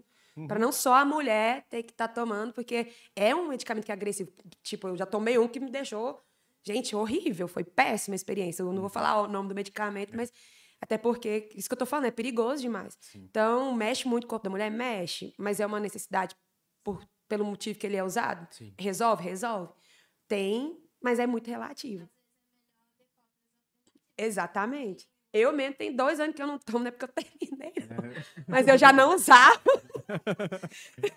não é só por Expressiva e isso, sincera. pessoal, não é só por isso. né? Porque, na verdade, eu acho que pra mim já estava sendo uma coisa que estava prejudicando é, o meu corpo em, em vários outros, várias questões, sabe? Sim. Mas isso é a Renata. Mas a Gabi pode tomar a vida inteira e não tem nada, nenhuma coisa. Então, mas é um medicamento propício, sim. Se eu pudesse falar eu mesmo, por mim, eu não, eu não uso, sabe? E tem que ter um acompanhamento. Você vê, gente, é o médico. tamanho da pílula, aquilo é uma bomba. E quem toma a pílula no dia seguinte, então, tá tomando como se pegasse uma cartela inteira e mexe com o organismo inteiro, sabe? E o hormônio que eu tomei, ele era Pequenininho, né? Nossa, miudinho assim, ó. Botava embaixo da língua, já dissolvia um gostinho docinho. Mas, rapaz do céu. É, o efeitozinho louco. dele. É, e ele me dava um efeito de saciedade. Aí, Então, então eu comia menos. Uhum. Aí depois o rebote foi um absurdo. Isso que é o né? perigo. A gente tava aí num, num, num, num sanduíche esses dias e eu acabei lembrando essa história. E eu inventei de cronometrar o tempo que eu ia comer o sanduíche, né? Porque a gente tava falando na citação saúde, o quanto é importante você comer bem, Sim. se alimentar tranquilamente, mastigar bem. E, eu- que é, mastigar. e aí eu pensei bem nisso, né? Eu falei assim, eu vou cronome- cronometrar pra ver se dá certo. E os meninos pediu um sanduíche legal e eu pedi o sanduíche, o último da fila, aquele último da lista lá. Deu 4 minutos e 50 pra comer. Meu pai. E eu comi devagar. Então, assim, foi um, um trem que ficou. Eu acho que desde essa época que eu comia já muita, em muita quantidade, ficou. Igual hoje eu não consigo manipular muito isso aí, porque são poucas alimentações numa, num, num, como é que fala? Num grau, num, sei lá, numa quantidade muito maior. Sim. Virou um rebote que desde aquela época foi assim. É. Tem medicamento, Matheus, que dura no seu corpo anos. O sibutramina, vamos falar, que é um medicamento que eu posso falar assim, não, não falo no laboratório, mas você tratar do medicamento que ele ajuda na saciedade para comer Esse e tal. pra mim também é mais pesado, né? perigosíssimo, sabe? Eu Uhum. não. É óbvio que, igual eu tô te falando, a necessidade da pessoa tem, tem que ser um endócrino que tá in- indicando, ou algum outro médico, né? Mas geralmente é o endócrino. Ele mesmo dura, tipo, uns aninhos aí no corpo. E o efeito dele, ele, beleza, ele é muito bom de início, a pessoa emagrece, sacia, mas a resposta dele, quando você para de tomar. Então, assim, é. eu sou uma farmacêutica que eu tento aderir até aquilo que, dentro da minha cabeça, funcione e você tem que saber desfazer, desmamar, de tirar da pessoa medicamento controlado para problemas psicológicos, as pessoas têm que saber que tem que necessidade, tem. Tem pessoas que têm uma serotonina ali como prejudicada de, eh, de, de ter na cabecinha. Uhum. Então, o medicamento X vai ajudar a ter mais serotonina. Mas tem que saber que você não nasceu com aquilo. É. Então, você pode trabalhar com um psicólogo. Óbvio, casos e casos. Tudo é muito particularizado. O medicamento, ele faz parte, Mas tudo tem uma ajuda, tem que ter, é tudo coadjuvante. Aham. Ele sozinho ali não faz o milagre. É igual eu falei com a. A gente falou, né, com a Lívia, que é nutróloga. Então, Ela eu, assim, eu joguei no ar durante o programa aquela questão dos anabolizantes. o que é, que dá pra- é, São hormônios, sim. querendo ou não, né? E eu ainda falei pra ela, falei assim, tá, mas e o cara vai usar no fundo da academia? Se, você, se ele for lá em você e falar assim, pô, eu, eu tô querendo usar o negócio tal, e malhar e fazer isso e aquilo e arrumar a alimentação. Se ela virar pra ele e falar assim, não, beleza, eu te arrumo a alimentação e tal, mas eu não vou te ajudar a fazer. Ele vai comprar uma parada é, clandestina, Ai, porque isso- infelizmente isso não se compra na farmácia, não é? Depende de a não Tem só um seja- que vende na farmácia que vamos dizer que é anabolizante, sabe? Ah, Mas a não ser que seja uma, algo Com receita, e tudo. É, receita, bem. aí- Ixi, é muito É, chato vender. Se eu chegar lá com receita, provavelmente o, o farmacêutico vai dar um jeito de achar ele em algum, em algum representante. Mas aí é da forma correta. Correto. É, Sim, aí entendi. não é. Se ele qui- quiser fazer, ele vai fazer no fundo da academia, comprar do clandestino e pode dar um BO muito grande. Sim. E ela ainda falou que, como médica, pô, como é que eu vou desamparar o cara? Falando, é, não vou tem fazer. como. É, não vou fazer. Mas imagina, eu, eu não sabia disso que realmente não tinha nas farmácias. Eu só imaginava, falar assim, pô, se é tão proibido assim, pra qualquer Não, um, não. não é possível que qualquer farmácia tem. Não, ah, na verdade, ele tem um que eu, eu não vou lembrar o nome agora, mas eu lembro que ele, ele tá no armário, ele tem uma receita, o receituário dele é diferente, e para vender ele realmente só com a receita, mas ele tá ali sempre. É, tendo a receita, né? Aí Dá o problema é que acontece que aí a pessoa conhece alguém que dá uma receita, ou outra, Uhum. enfim, não sei como. É. Mas infelizmente eu já vi acontecer. Esses, Só que- esses GH da vida, geralmente é pra criança, não é? GH? É, aquele de hormônio de crescimento. Sim, sim, sim, sim. É, porque Só o- que ele, ele modifica as, as coisas. Tudo que é do corpo, hormonal, né? É, ô, modifica- Matheusinho, é complicado. Eu falo pra você porque eu tenho problema da tireoide, você Uhum. vê. É um problema, é um... Tireoide é uma borboletinha pequenininha aqui. Ela, você tem noção do poder que a tireoide tem no nosso organismo. Aham. E eu tive síndrome do pânico uma época e achando que, óbvio, que tinha problemas psicológicos e tal, psicossomáticos, como fala. Mas até eu fazer um exame de check-up, eu vi que a minha taxa hormonal estava alterada, que é essa parte da tireoide. Sim. Aí quando o doutor passou o medicamento de tireoide, melhorou minha síndrome. Você vê, tem gente que tem doenças, que tem respostas no setor psicológico, mas Sim. o problema é lá. Por isso é que o hormônio. é, tá desregulada, né? por isso que a gente tem que ter cuidado de tomar hormônio. O, o problema do corticoide, que é isso que eu tô falando, é que ele, por ser hormônio, é, ele traz outros problemas. Tem uma tal de síndrome de Cushing, que é porque quando a pessoa usa muito corticoide e tira de uma vez, lógico, por um tempo muito prolongado, assim, sei lá, uns três meses. E tem gente que, infelizmente, precisa. O corticoide ele é muito resolutivo. Sim. Só que ele é muito perigoso quando você não sabe desmamar ou, ou usa de forma for- errônea. Se não for E bem aí- manipulado. É. Né? Uhum. Então você tem que ter muito cuidado. E aí, nesse caso da síndrome de Cushing, a pessoa inchar e começar a criar pela fica desconfigurada. Uhum. Fora os problemas que dá no, na cabeça também, psicológico, enfim. Que aí É. não vai ser só na aparência. Pois é, eu também tô aprendendo a lavagem nasal, tá? Bem interessante e engraçado. A Gabriela virou, virou fã. Eu vi dia ela postando, falei, olha, Gabi, você postou alguma coisa, né? Falei, gente, hora... mas é, é libertador. Tá aqui um, um, um abraço pra quem veio aqui pro link, acompanhando nós. Ó, um O Tar- abraço aí O pra galera. Tarcísio e a Vanessa tá aqui mandando mensagem. E bom, gente, eu jogo. Tarcísio é de Goiânia, será? Tarcísio Belchior. É nóis, Cizinho. Bem, bem Kimol. É, é nome complicado o nome, É, sobrenome dele. Tarcísio, desculpa. Um beijo, Tarcísio, lá da Goiânia. pronunciar seu nome, mas. né, Vanessinha, é, já tá aqui, pessoal. Gente, lembrar vocês, ó, que eu esqueci que eu vou curtir aqui também. Já curte esse link aí. Infelizmente aconteceu aqui uns problemas técnicos e nós teve que vir aqui para esse link. Mas não se preocupem que amanhã, de manhã, vai estar disponível no Spotify, no Deezer e no Amazon Music o áudio na íntegra lá para vocês ouvirem. Mesmo depois do, do pane técnico aí, nós conseguimos colocar o áudio para vocês lá. Preocupa não. Bom demais. Já fazer o jabazinho aqui, ô, Renatinho, pra nós já voltar para o assunto da música, que eu quero Vamos, vamos. a- as Eu perguntas gosto. da música. quero saber dos, dos rolos que você já passou, do, dos perrengues. E assim, sair daqui de Cristalina para ir em Goiânia tocar, algum perrengue teve. João e Gustavo trouxe aqui para nós o, a troca de pneu do carro, Então, que foi bad, mas eu vou fazer o merchan antes de você, você falar essa história para nós.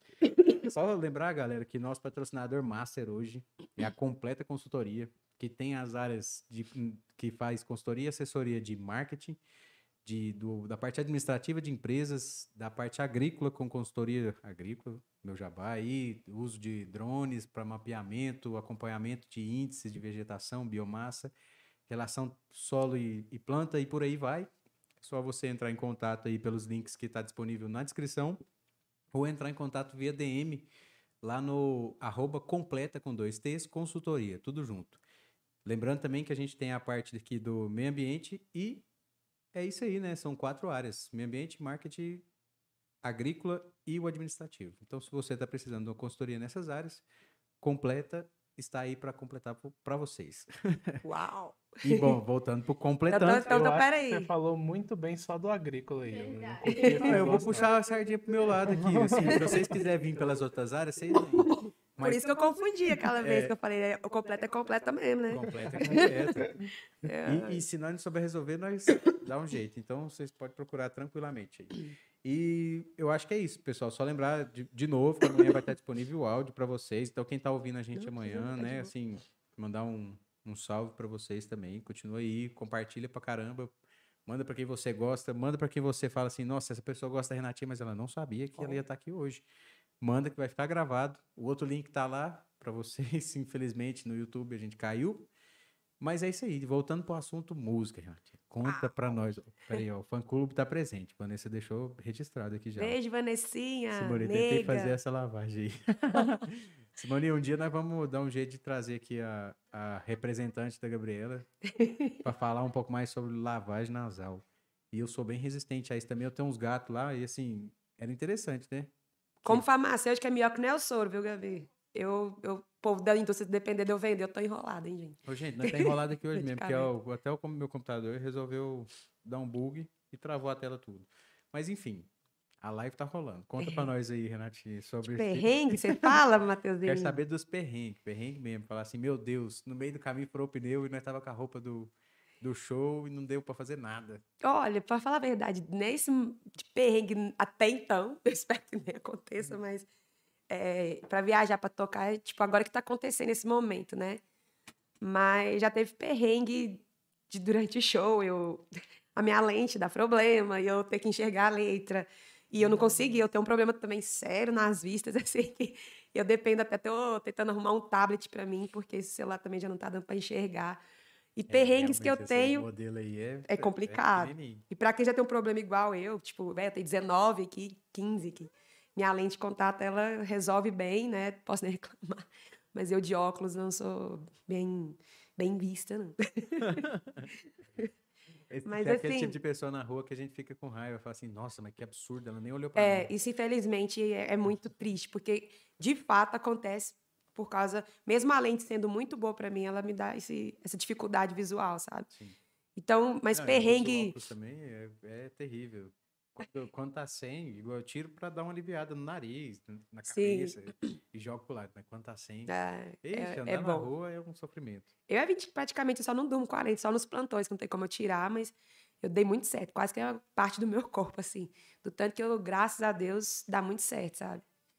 E aí eu perrengue, igual eu tô te falando, são situações assim, durante o show.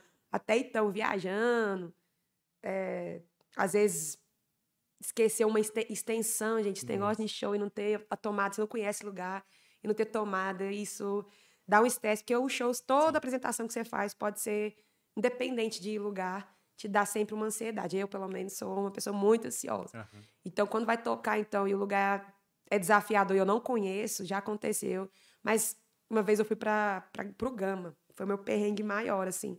Até o Luiz estava tocando, Juju, para não dizer que ele pode ser testemunha desse rolê aí. A gente chegou lá e eu não, lá eles tinham som, e eu não uhum. tinha, né? Então, me contrataram, foi eu, Luiz, e, e a gente foi tocar lá. Chegou lá, eu não sabia nada de montar o som. Falei, eu achei que o som ia estar tá montado. Véi, eu acho que quem resolveu no final foi o próprio Luiz Felipe, que ele acho que entendia alguma coisa ou alguém chegou lá, não lembro exatamente, mas me passou. Gente, eu achava que eu tinha perdido a viagem que eu não sabia nada. Hoje você me pergunta tudo, o pai de Gabi também me ajudou muito a entender, a montar. Sim. Hoje eu sei entender a conexão dos cabos do, da caixa, o que, que é saída, o que, que. Enfim. Uhum. Mas naquele dia, Matheus, eu passei, eu chorei no banheiro, só eu sei. de falar, meu pai, eu não vou dar conta de tocar nesse lugar. Eu vim de cristalina e a mulher do boteco braba. Tipo assim, mas como que você não sabe? Eu falei, meu pai, eu achei que eu só cantar. Eu não É, sabia que eu tinha que montar o som. né? É. Ela falou, o som tá aí. Tipo assim, até achei meio. Mas ok, né? Pra eu não ter que levar. Eu achava que era. Parecia que eu até me senti culpada por não saber, porque ela falou, o som tá aí. Você falou que não tinha, mas a gente tem. Mas ela disse que eu não sei montar. Eu falei, nossa, obrigada. É, falei, caraca. Mas no final deu certo. Como era só eu e o Luiz Felipe, era só voz, violão e o carrão. O carrão não precisava ligar, o bar era um bar pequeno. Mas eu não sabia absolutamente nada. Nada, nada, nada, nada. Fiquei apavorada. É. Porque, de fato, isso aí foi bem constrangedor, sabe? aquele- Quebrou é. o clima meu de começar a tocar. Mas como eu te falo que música é remédio também, Sim. por isso que eu, entendeu? Depois que começou. É, e aí, a pessoa, quando começa a interagir, basta uma. Pode estar 70 e ninguém tá, mas tem uma. Aquela pessoa já. A energia que eu joguei já veio e ela já sentiu, a gente já. Aí eu já começa a exteriorizar Só aquilo. ali já aí tá já. maravilhoso, né? E já aconteceu um outro perrengue muito engraçado em Goiânia. Tava tendo um evento de uma. de- Desses, dessas coisas políticas, sabe? De um certo deputado X, porém, a gente tava pe- pedindo oportunidade para tocar e o lugar era totalmente aqueles piseirão. tananã, seguidão. E eu, meu pai, e o lugar era longe de Goiânia. Se o Duílio estiver aí, que é o meu amigo de Goiânia que tocava baixo comigo, eu, eu vou. é, Passou, falar. passou Foi comigo, meu pai. A Naná também, que é minha prima lá de Goiânia. A gente foi de Goiânia para esse lugar. Era uns 20 minutos, gente. Era muito longe. Era uma fazenda e tal. Muito massa. E aí, chegando lá, tendo esse, aquele povão, e massa demais, né? Festona, aquele trem, fartura, bebida, tudo assim, o pessoal comendo e dançando, e muita gente no salão dançando a, a banda anterior. E eu era a próxima. E meu estilinho era bem, tipo, é, sei lá, só enquanto eu respirar, Ah, vou me lembrar de. Eu vejo o que eu vou fazer aqui. no- Gente, me deu um desespero. sa- E os meninos, a bandinha toda lá, eu falei, eu não vou tocar. Os meninos, Renatinha, gente, eu não vou, não adianta, não, Não vou tocar. Esse trem vai ser o maior vai que eu vou ganhar na minha vida, maior. Que eu não, tipo, mal tava. E aí, olha, tem mais, sei lá, uns 12 anos isso. E eu não queria subir nesse palco, Matheus. Eu não falei, não vou, não vou. E realmente eu danei a chorar. Foi uma coisa que eu me senti totalmente tensa. E eu fiquei com peso na minha cabeça por causa que o pessoal foi lá para tocar, a banda tava lá, minha prima foi levar a gente, e eu não queria. E eu, eis que eu ligo pra minha mãe, e minha mãe, eu chorando, mãe, não vou tocar. Ela falou, você, é minha mãe braba, você engole esse choro, você sabe cantar, você sabe fazer isso. Renata, nem sempre você vai agradar as pessoas. E você vai fazer isso porque você foi contratada para isso. E a gente tava sendo pago. Falei, por mim, eu até falei, não quero nem cachê. Nossa. Gente, eu fiquei tão apavorada e minha mãe me deu um, um choque assim de água fria. Você é como se eu tivesse não feito a tarefa de casa. Você Aham. vai voltar, você vai enxugar essas lágrimas e você vai voltar para esse palco, você vai cantar. Honra seu compromisso, aí depois você tá. Exatamente, a responsabilidade. Põe primeiro agora, já que você tá com esse medo, agora você vai pôr a Renata é responsável. Pode ser horrível, pode ser. A experiência vai ser sempre válida, minha filha. Falei, "Ih." Pois eu voltei, respirei. E eu não consegui tomar uma antes, saca? Falei, não, não, nem cerveja, tava me aliviando a tensão. Mas é, até parei de beber na segunda latinha, o jeito que eu fiquei tensa. Mas aí eu tinha um homem que era apresentador, ele parecia muito Faustão, coincidentemente. E ele lá, a banda já tava terminando, ele, que você pegou, o que você vai tocar aqui? Faz música que eu sei. Eu não ia contar pra ele, eu nem eu sabia falar o que eu ia tocar, era porque sempre foi esse repertório com, é, tipo, diversificado ali. Mas era mais um, um popzinho, rockzinho e tal. Aham. Menina, ele falou, ah, eu, eu só falei, eu vou tocar o que eu sei. Ele falou, é, tem que tocar música que o povo gosta. Eu falei, é. Ixi, essa é a frase. e o meu jeito de tocar lá era sentada, era toda aquela ambiência, tipo, bem, bem tranquilo, Bem nada vibe, daquilo. Menino. Matheus, na hora que eu sentei, eu falei, só fechei o olho e, e vou. E os meninos da banda sentou, os meninos estavam meio assim, preocupados comigo. Até eu passei o meu medo pra eles, mas eles estavam nem pra eles. Eu falo, ser fronte do rolê é muito É. pior do que você tá tocando. Você tem que interagir com a galera, você tem que comandar Você vai todo. levar, né? É eu que levo, é, é a capa ali, a, a, fre- Uhum. a frente, né? Menina, eu comecei a tocar, fechei o olho, nananã, cantei a música primeiro daqui de abelha, como eu quero. Na hora que eu vi o público, todo mundo assim. Ah. Juro, não tô. Vocês sabem, eu não. Véi, mas foi a melhor experiência da minha vida por saber que eu não precisava estar tocando música. O pessoal gostou do jeitinho que foi, sabe? Aham. Da forma que eu, eu consegui levar o público pra mim. Gente, não sabia cantar teatro. Quem que sabe cantar teatro mágico? E só enquanto eu respiro. Eu vai. O povo é respirar. E o, o refrão fácil. Vou me lembrar de. Aí a minha prima falou, Renatinha, na hora eu, eu arrepiei todo dia porque ela viu que o tava pessoal queria queria estar ali comigo de alguma forma. Sim. Então, na hora que eu canto, eu, e era só, gente, era só, se eu não me engano, seis músicas. Nossa. Oito no máximo, se eu bem lembro. Era um momento rápido, por justamente é ser uma oportunidade de a gente se apresentar. Sim. Aí, velho, eu lembro dos garçons com a bandeja debaixo do braço. Eu tenho uma foto que ainda vou postar ela uma hora e vou marcar o completando. Ah. Lembra daquele papo? Olha a galera como é que tava. E eu fiquei muito feliz. Na hora que eu desci desse palco, o povo pedindo autógrafo de onde eu era. E não sei o que, eu fiquei muito feliz. Foi uma resposta tão positiva. Muito rápido. Que foi, e eu juro pra você, foi uma experiência que, apesar de você falar de perrengue, é, o início foi perrenguíssimo para mim. Não. Eu quase que fiz um desistir irresponsavelmente por causa de um sentimento meu de achar que o povo não ia gostar de mim. E eu sou muito preocupada com isso. Uhum. E só que esse momento me fez aprender que independente do lugar que eu vá tocar, se as pessoas vão gostar ou não, é, é eu, sabe? É, é, isso que eu tenho que ser. E é por isso que as músicas que eu gosto de tocar, geralmente elas falam muito, se você reparar, o meu repertório ele é muito focado sobre o, o fato de eu ser eu mesmo, da música poder ser, representar essa parte da, de você ser expressivo, sabe? Uhum. De amor, de tudo. É lógico, tem uma música outra que você foge porque tá no meio da cena e tal, mas eu te falei, eu, eu coloco a minha interpretação, eu enceno, Sim. porque eu acho que para ser artista, nesse caso, a música não é só ela que conta, se é a música, o nicho ali, a música principal da galera gosta. Você tem que saber. Tem música que o povo nunca nem ouviu cantar, mas na que você cantou, pô, ai, que música legal, nunca tinha escutado. Uhum. Essa, para mim, é a melhor resposta do que eu tô fazendo ali, sabe? Então, desses perrengues, esse foi um desafiador que eu vi que foi muito genuína a resposta do público. É. Eu lembro de eu ir embora, uma senhora desceu o, o vidrinho, pegou minha filha, eu sei que estava cantando, falei, pegou na minha mão, que Deus te abençoe. Como eu gosto muito dessa parte de religiosidade, espiritualidade, uhum. eu falei, ah, Deus usa as pessoas mesmo para dar aquela motivada, né? Sim. Então, é igual falar, ele toda honra e glória, a galera, minha gratidão, porque eu consegui a resposta, mesmo sem querer. Eu não estava na minha, minha melhor energia. Uhum. Mas deu certo, sabe? Falei, não foi perrengue, né? Foi um desafio é, bem, bem passado. Bem passado. Bem Vamos passado. dizer que sim. Eu falo porque esse ficou tão na minha memória por causa de eu, de eu quase desistir, Matheus, de falar, não vou subir no palco. E eu falei isso. Uhum. E a gente, eu fiz todo mundo sair de casa. Fiz toda a banda, tava todo mundo empolgado. Nossa, nosso primeiro show em Goiânia, não sei o quê. Que nem era muito em Goiânia, mas que era uma oportunidade grande para nossa bandinha que chamava Domitilha na época. E aí, menino, foi nessa ordem aí. Aí deu tudo certo, graças a Deus. Nossa E hoje, hoje você tá atuando como? Aonde? O último lugar que você tocou foi nas barraquinhas, foi? Então, foi as barraquinhas também. Outro, igual eu falo, como Cristalina, para mim, é uma cidade que eu não tenho como falar. Eu, eu falo muito que eu quero mudar para Goiânia, é óbvio que é pela questão de poder crescer, mas não crescer, crescer o meu, é, é eu comigo mesmo. O meu, o meu, a minha competição não é com o outro, com o outro. É óbvio que você vê o outro, ó, que massa, eu também quero fazer uma coisa, mas para eu evoluir comigo, Sim. eu só tenho que ser melhor que eu, mesmo, uhum. todo dia, Matheus. O meu lema é sobre isso. Porque senão você fica empacado, você fica se comparando, você, você tem, óbvio que tem uma coisa que a pessoa faz de uma maneira que é melhor, não é nem sobre melhor, mas de uma maneira mais trabalhada, Sim. ou sei lá.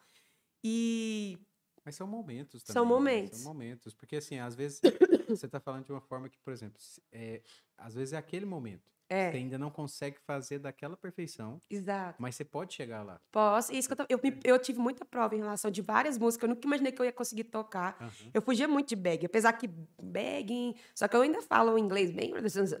Só que, tipo, é uma música que foi muito desafiadora também. Uhum. A mais atual, vamos dizer. Mas, igual eu tô te falando, você perguntou de, da cena aqui, né? Eu toquei nas barraquinhas. E Cristalina, esse, eu toquei nas barraquinhas também com essa bandinha antigamente. Maurício até chegou lá e falou: essa banda tá muito alta esse som. É. Falei, meu Deus do céu. E os meninos subiu no palco, bateu cabeça. Então, assim, é, as barraquinhas eu sempre toquei, aniversário da cidade. Uhum.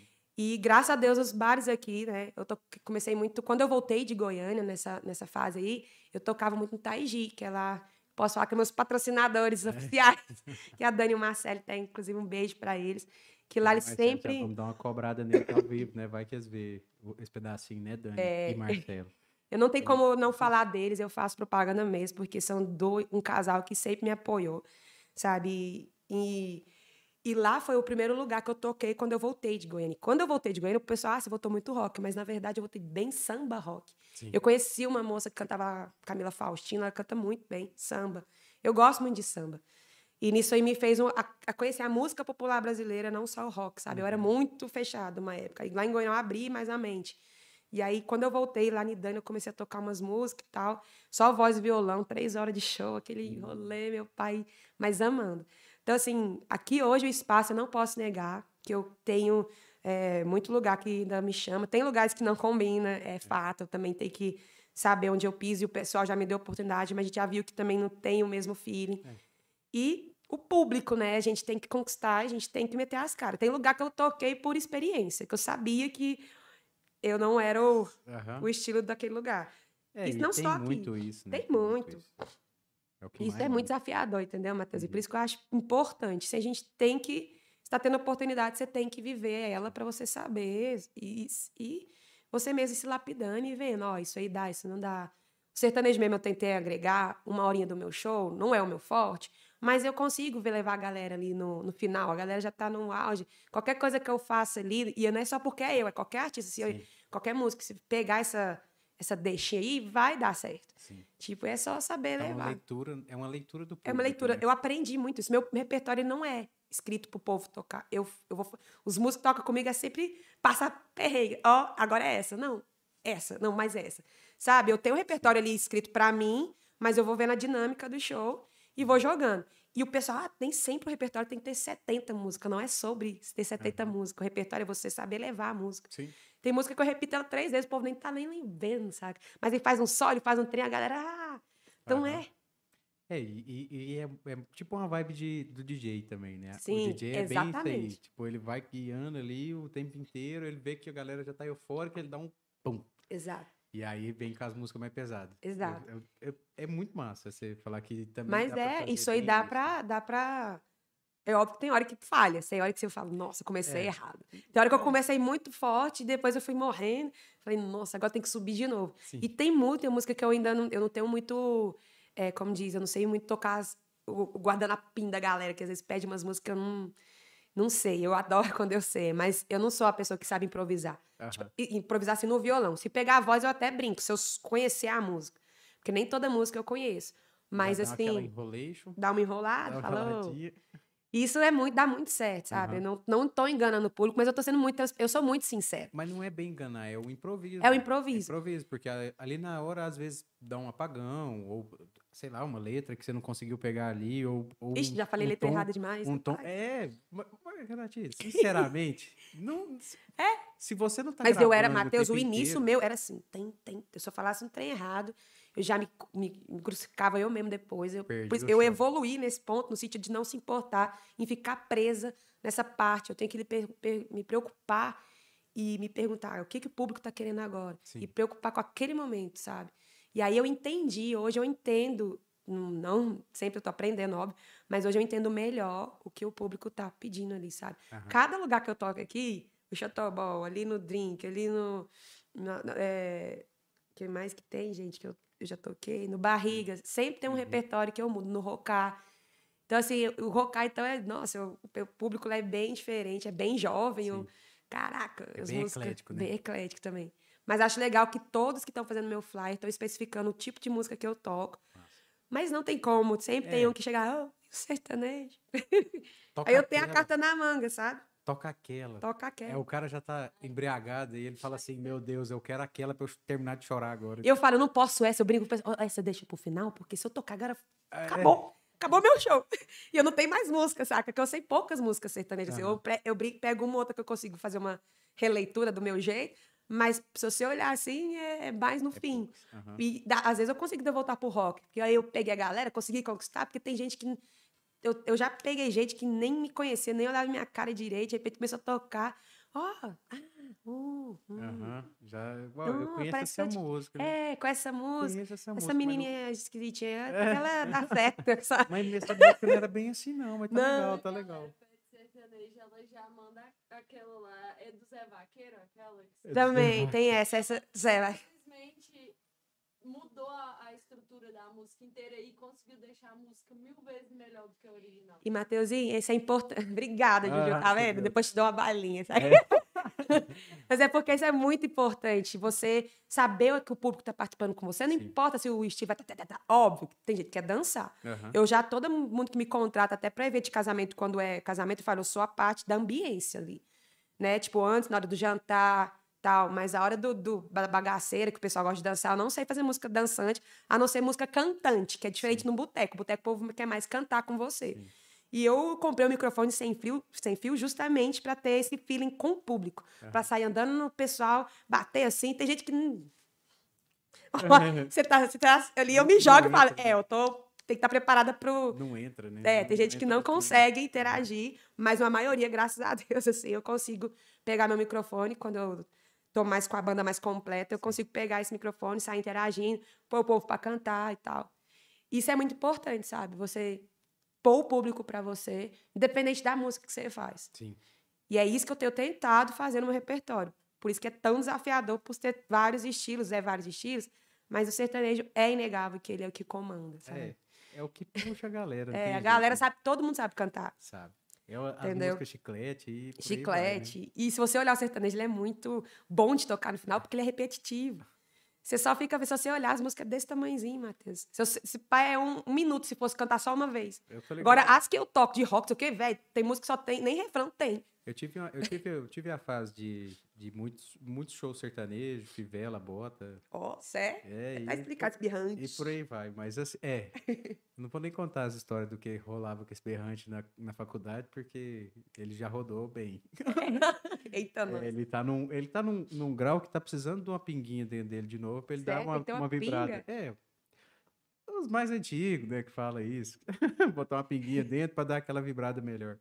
Mas Assim, esse, essa parte do sertanejo do, do Brasil não tem jeito. Tem né? como não. Ainda mais no Goiás. É e vamos você... respeitar, querendo ou não. É, é, é top, né? Merecido tal, pessoal. Esse aqui eu tinha que ter falado na hora que você falou do, da, da lente. Que a Simone deixou aqui que isso é uma desculpa que você também usava no Muay Thai pra não levar porrada. Oh. é, Moni, você que não sabe onde eu levei uma assim, Sim. nem foi. Eu bateu, a menina bateu assim, velho, a luva, a minha luva bateu e minha lente, tum. Eu paro tudo. É. E eu não enxergo, né? Eu pedi a, a aula para fazer assim. Menino, ô Moninha, uma lente, um par disso aqui é dois contos. Então, eu, eu, eu, sei, eu sei que acontece, não é muito desculpa, por causa do meu irmão, que a gente, quando fazia junto também, ele levou uma meio no cantinho assim e. É porque o jeito de. No tatame. Se você olhar o jeito de tirar a lente, os corretos é você puxar o olho e ela cair. Só que, como eu sou muito desastrada, eu tenho um negócio que chama ventosa, parece um desentupidorzinho. Que puxa. Uma vez eu postei, o pessoal ficou engasturadíssimo, porque eu coloco dentro do olho. Ah, em choque. Não dá. É. Ah, não. E aí eu falo pra você, é pra tirar do tá meu. Porém, com o tapinha ela sai. Ah. Por isso você tem muito cuidado. Ah. Tá desentupindo o olho, é. Mas é verdade, por isso que eu tô te contando. É, é perigoso a lente. O meu Sim. oftalmologista fala, Renato, o Muay Thai eu parei porque eu descobri que eu mais um probleminha que é o, o negócio de. A gente, da retina. Uhum. Se eu levar uma pancada, por mais que nas aulas eu não fazia lutinha nem nada, mas é perigoso o, o descolamento da minha Sim. retina. Porque eu tenho um grau muito alto, e esse grau muito alto tá dando uns flashzinhos assim do lado do meu olho, que pode perfurar a retina. Então, Entendi. uma pancada um né? para dar um choque é para ali, dali, daqui para ali, saca? Então, Sim. eu tô fazendo agora musculação, apesar de ter, pegar peso, alguma coisa ou outra, mas é um cuidado que eu tenho que ter com o meu olho. Sim. É, mas musculação não vai te esforçar não, tanto. É né? igual. Não é pancada na cabeça. Não, é. Fiquei muito sentido, que eu, eu até conheci a Ju, acho que foi lá, né, Ju, no Muay Thai. Fico muito triste ter saído assim, mas uma hora eu ainda volto pra, pra ser um. É, para fazer uma aula mais lá, até explicar. O Guima sempre foi muito bom comigo nesse sentido, ele sempre, sempre saiu dos meus limites, sabe? Uhum. Mas nesse ponto, a gente, querendo ou não, eu fiquei muito receosa, porque eu descobri recentemente esse negócio da, da retina. Mas é, é essa lente, para é. mim, e ela é, é dar uma gasturinha. Gasto. Não, não, vou, não vou negar, não, porque assim, eu tenho, eu tenho a lente, eu tenho o, o óculos mais por astigmatismo, descanso, filtro azul, e não sei, vai, vai coisa, né? Porque começa, começa a dar um problema, vem os outros. Sim, é então, sempre. É, eu tenho problema com a luz demais, então ele é antirreflexo, tem todas essas coisas. Para eu colocar isso numa lente e fazer uma lente diferenciada para astigmatismo, já é outro formato, o cara falou que incomoda mais, aí, aí você já ainda vem me falar que tem um negócio que você enfia no olho. Desmotivador? Ah, totalmente desmotivador. Foi mal. Gente, vocês não gostam de, de óculos, infelizmente. É, a lente, ficar... eu vou mentir, eu, tenho, eu tive muita sorte. Não vou mudar. Ó, Marcelo Pedroni mandou um joinha aqui. Ei, Marcelo, agora é... sabe que você tá acompanhando, hein? Tchau, Você volta aí que nós deu uma cobrada no céu ao vivo. Viu? Falei, tá aí. Vim aqui falar um pouquinho com a gente também. O Daniel Kozak mandou aqui, Saudade do Esconderijo. Ali eu cantava, viu? Verdade. Esconderijo? Era... Esconderijo é em Goiânia. Ah, era... era a bandinha que eu tive. Daniel é. Nossa, o Fernando Daniel me acompanhou em todas as fases da minha vida. um dos maiores incentivadores dos meus primos, assim, sabe? E lá em Goiânia, era um lugar que a gente tinha o subway, né? E ele era realmente embaixo do subway. Você tinha que descer no subsolo. E, e ali era um lugar muito legal de tocar. Era rock and roll, então... Bem esconderijo mesmo. Esconderijo, era bem isso mesmo, escondido mesmo. Então lá era o lugar que a gente, em Goiânia, a gente fazia muito som lá. E eu saía da farmácia, ia pra... Tomava um banho, e aí ia pra lá tocar. Só ir direto. Era bom. Massa. Natinha, nós vamos caminhando aqui pro final. Como é que nós estamos de tempo aí, ó? Uma hora e quarenta já de, de histórias aqui, ó. Que assim, pessoal, quem tá chegando aí agora, ou quem viu só esse link aqui, volta aí no canal, curte já, ó. Quem tá nesse link agora, já dá uma curtida aí. E assim, a, hoje é seu, sua primeira experiência de podcast? Sim, primeira experiência. Então você tá também, igual o Nick Chan, na, na sua primeira experiência do podcast, você está no primeiro podcast cristalina. Uau! Que é o Completando. Que chique, ó. que é o podcast que te completa. Inclusive, a gente tem até um bordão já eu original. decorar esse bordão aí para eu falar, que eu capaz de trocar as páginas. Completando. Completando. Que é o podcast que te completa. Que é o podcast que te completa. Fechou. O, o Daniel mandou, nunca vi ela cantar lá e a breja do bar não acabar. Lotava. Lotava. Bota. Lá era bem legal mesmo. Tipo, público ali, é igual eu te falo, Goiânia, o bom que, dependendo do lugar que você é. toca, tem, sempre tem. É igual Brasília, né? Brasília, você, você qualquer pega, lugar que você é. vai, você acha um negócio diferente. Ah, não, eu não quero dormir hoje. Brasília realmente, é igual fala nas músicas de rap, que é a cidade que não dorme, né? Véi, eu passei muito lá, isso aí. Realmente, Brasília não dorme.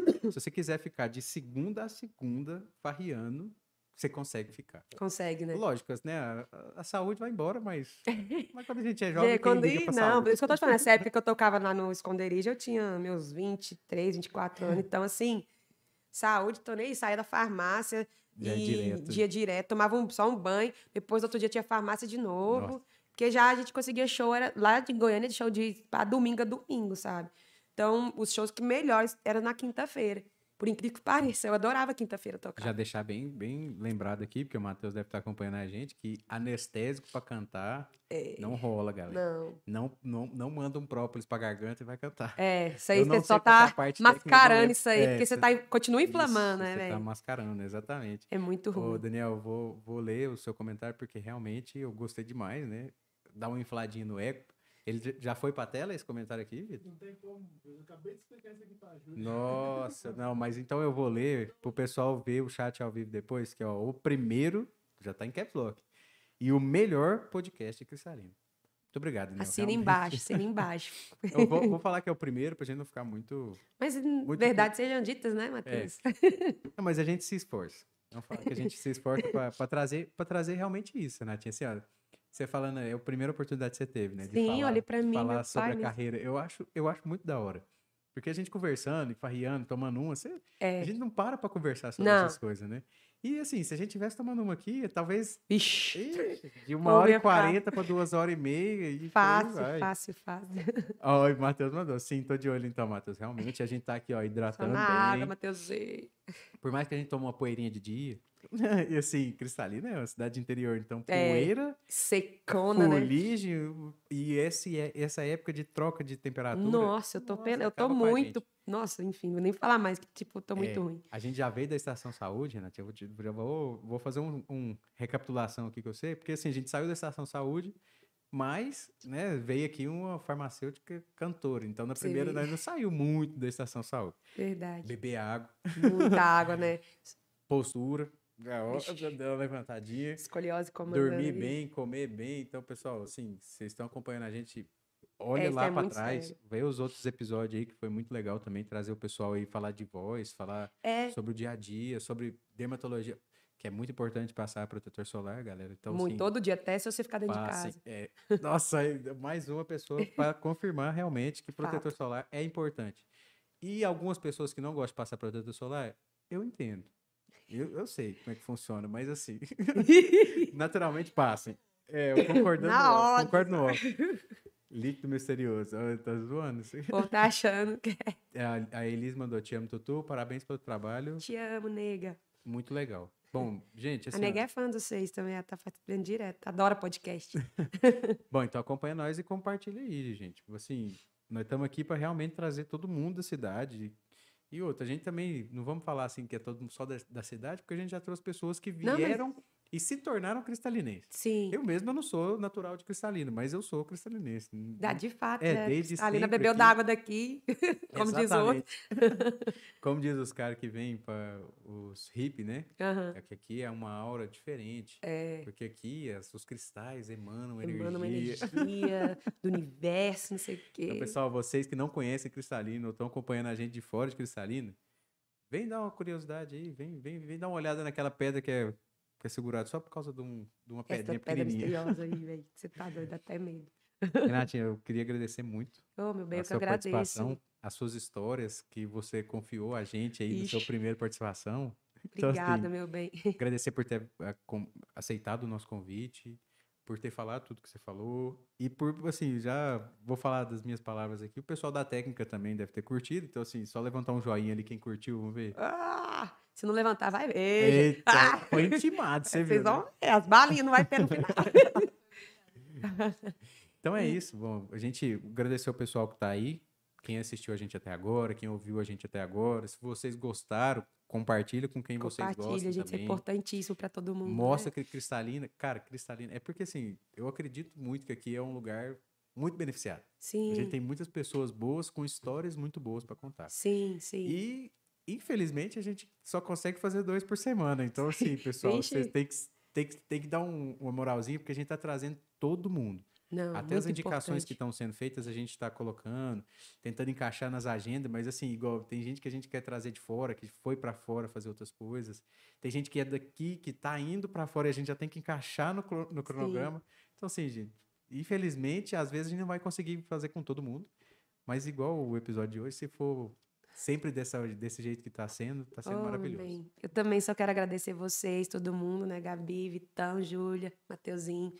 É, espero fazer por merecer, igual eu falei hoje no Twitter, porque querendo ou não ter esse espaço para ouvir a gente, né? Não só cantando, falando também. Eu brincava com o povo, me chamava para os lugares só para tocar. Eu falei, gente, eu sei conversar também. Apesar que eu bem que atropelo, sou meio ansiosa para conversar às vezes e tal, mas agradecendo de verdade, é muito importante para a gente, né? Para a gente que toca, artista, mas para todo mundo de um modo Sim. geral, todo mundo tem sua importância na sociedade, né? Então, é- eu completando tá trazendo isso para a cidade, que é muito novo e é, é inovador. Eu, realmente, podcast, pode-se dizer que eu conheci mais com vocês. Não vou mentir, não é puxando para eles, não. E, enfim, obrigado de verdade. Show. Que Deus continue abençoando vocês e muito sucesso, de todo o meu coração.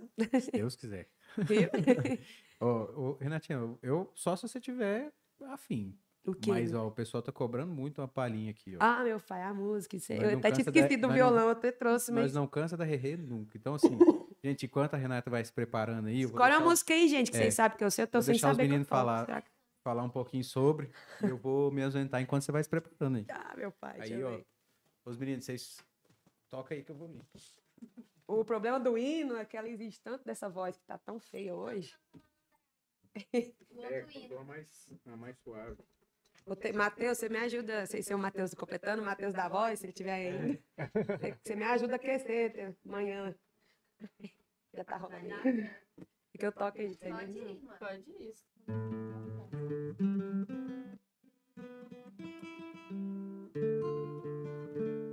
Bom, vou tocar então a Malandragem, que é a música que eu e Gabi gostamos muito dessa música, né? e é.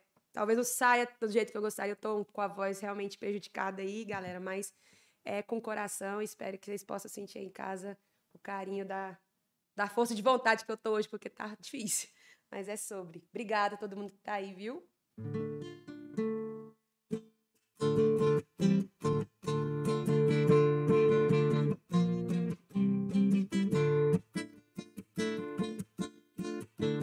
Quem sabe eu ainda sou uma garotinha.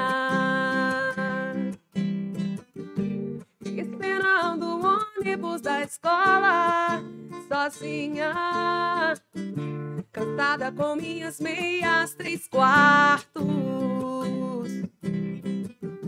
Rezando baixo pelos cantos Por ser uma menina má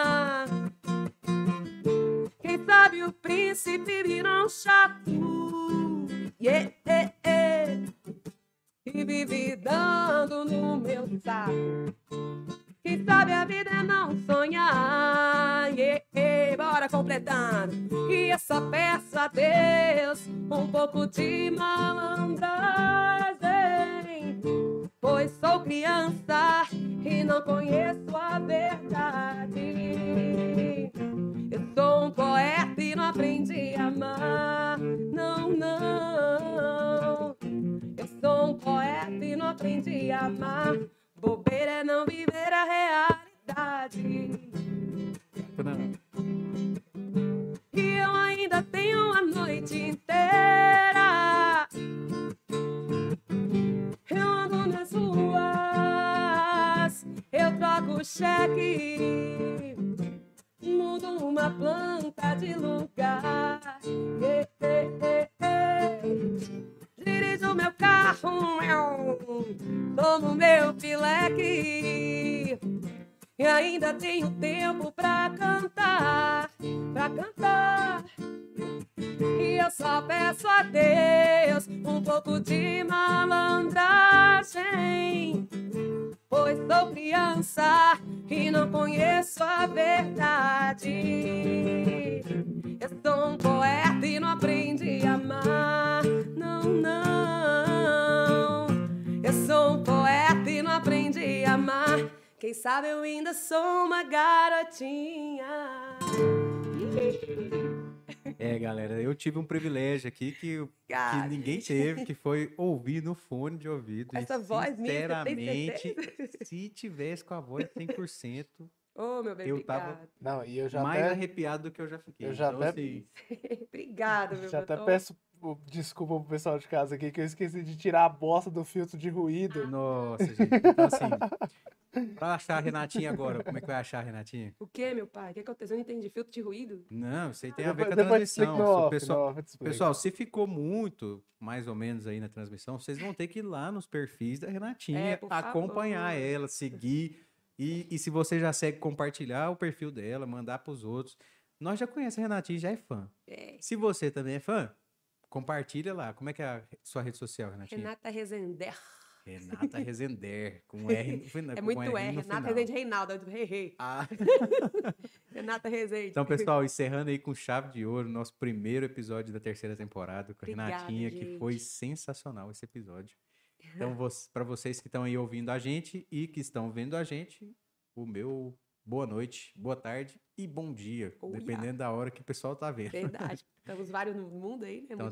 É isso aí. Muito obrigado, Renatinha. Valeu, meu. Até mais. Obrigado. Beijo, gente. Beijo completando.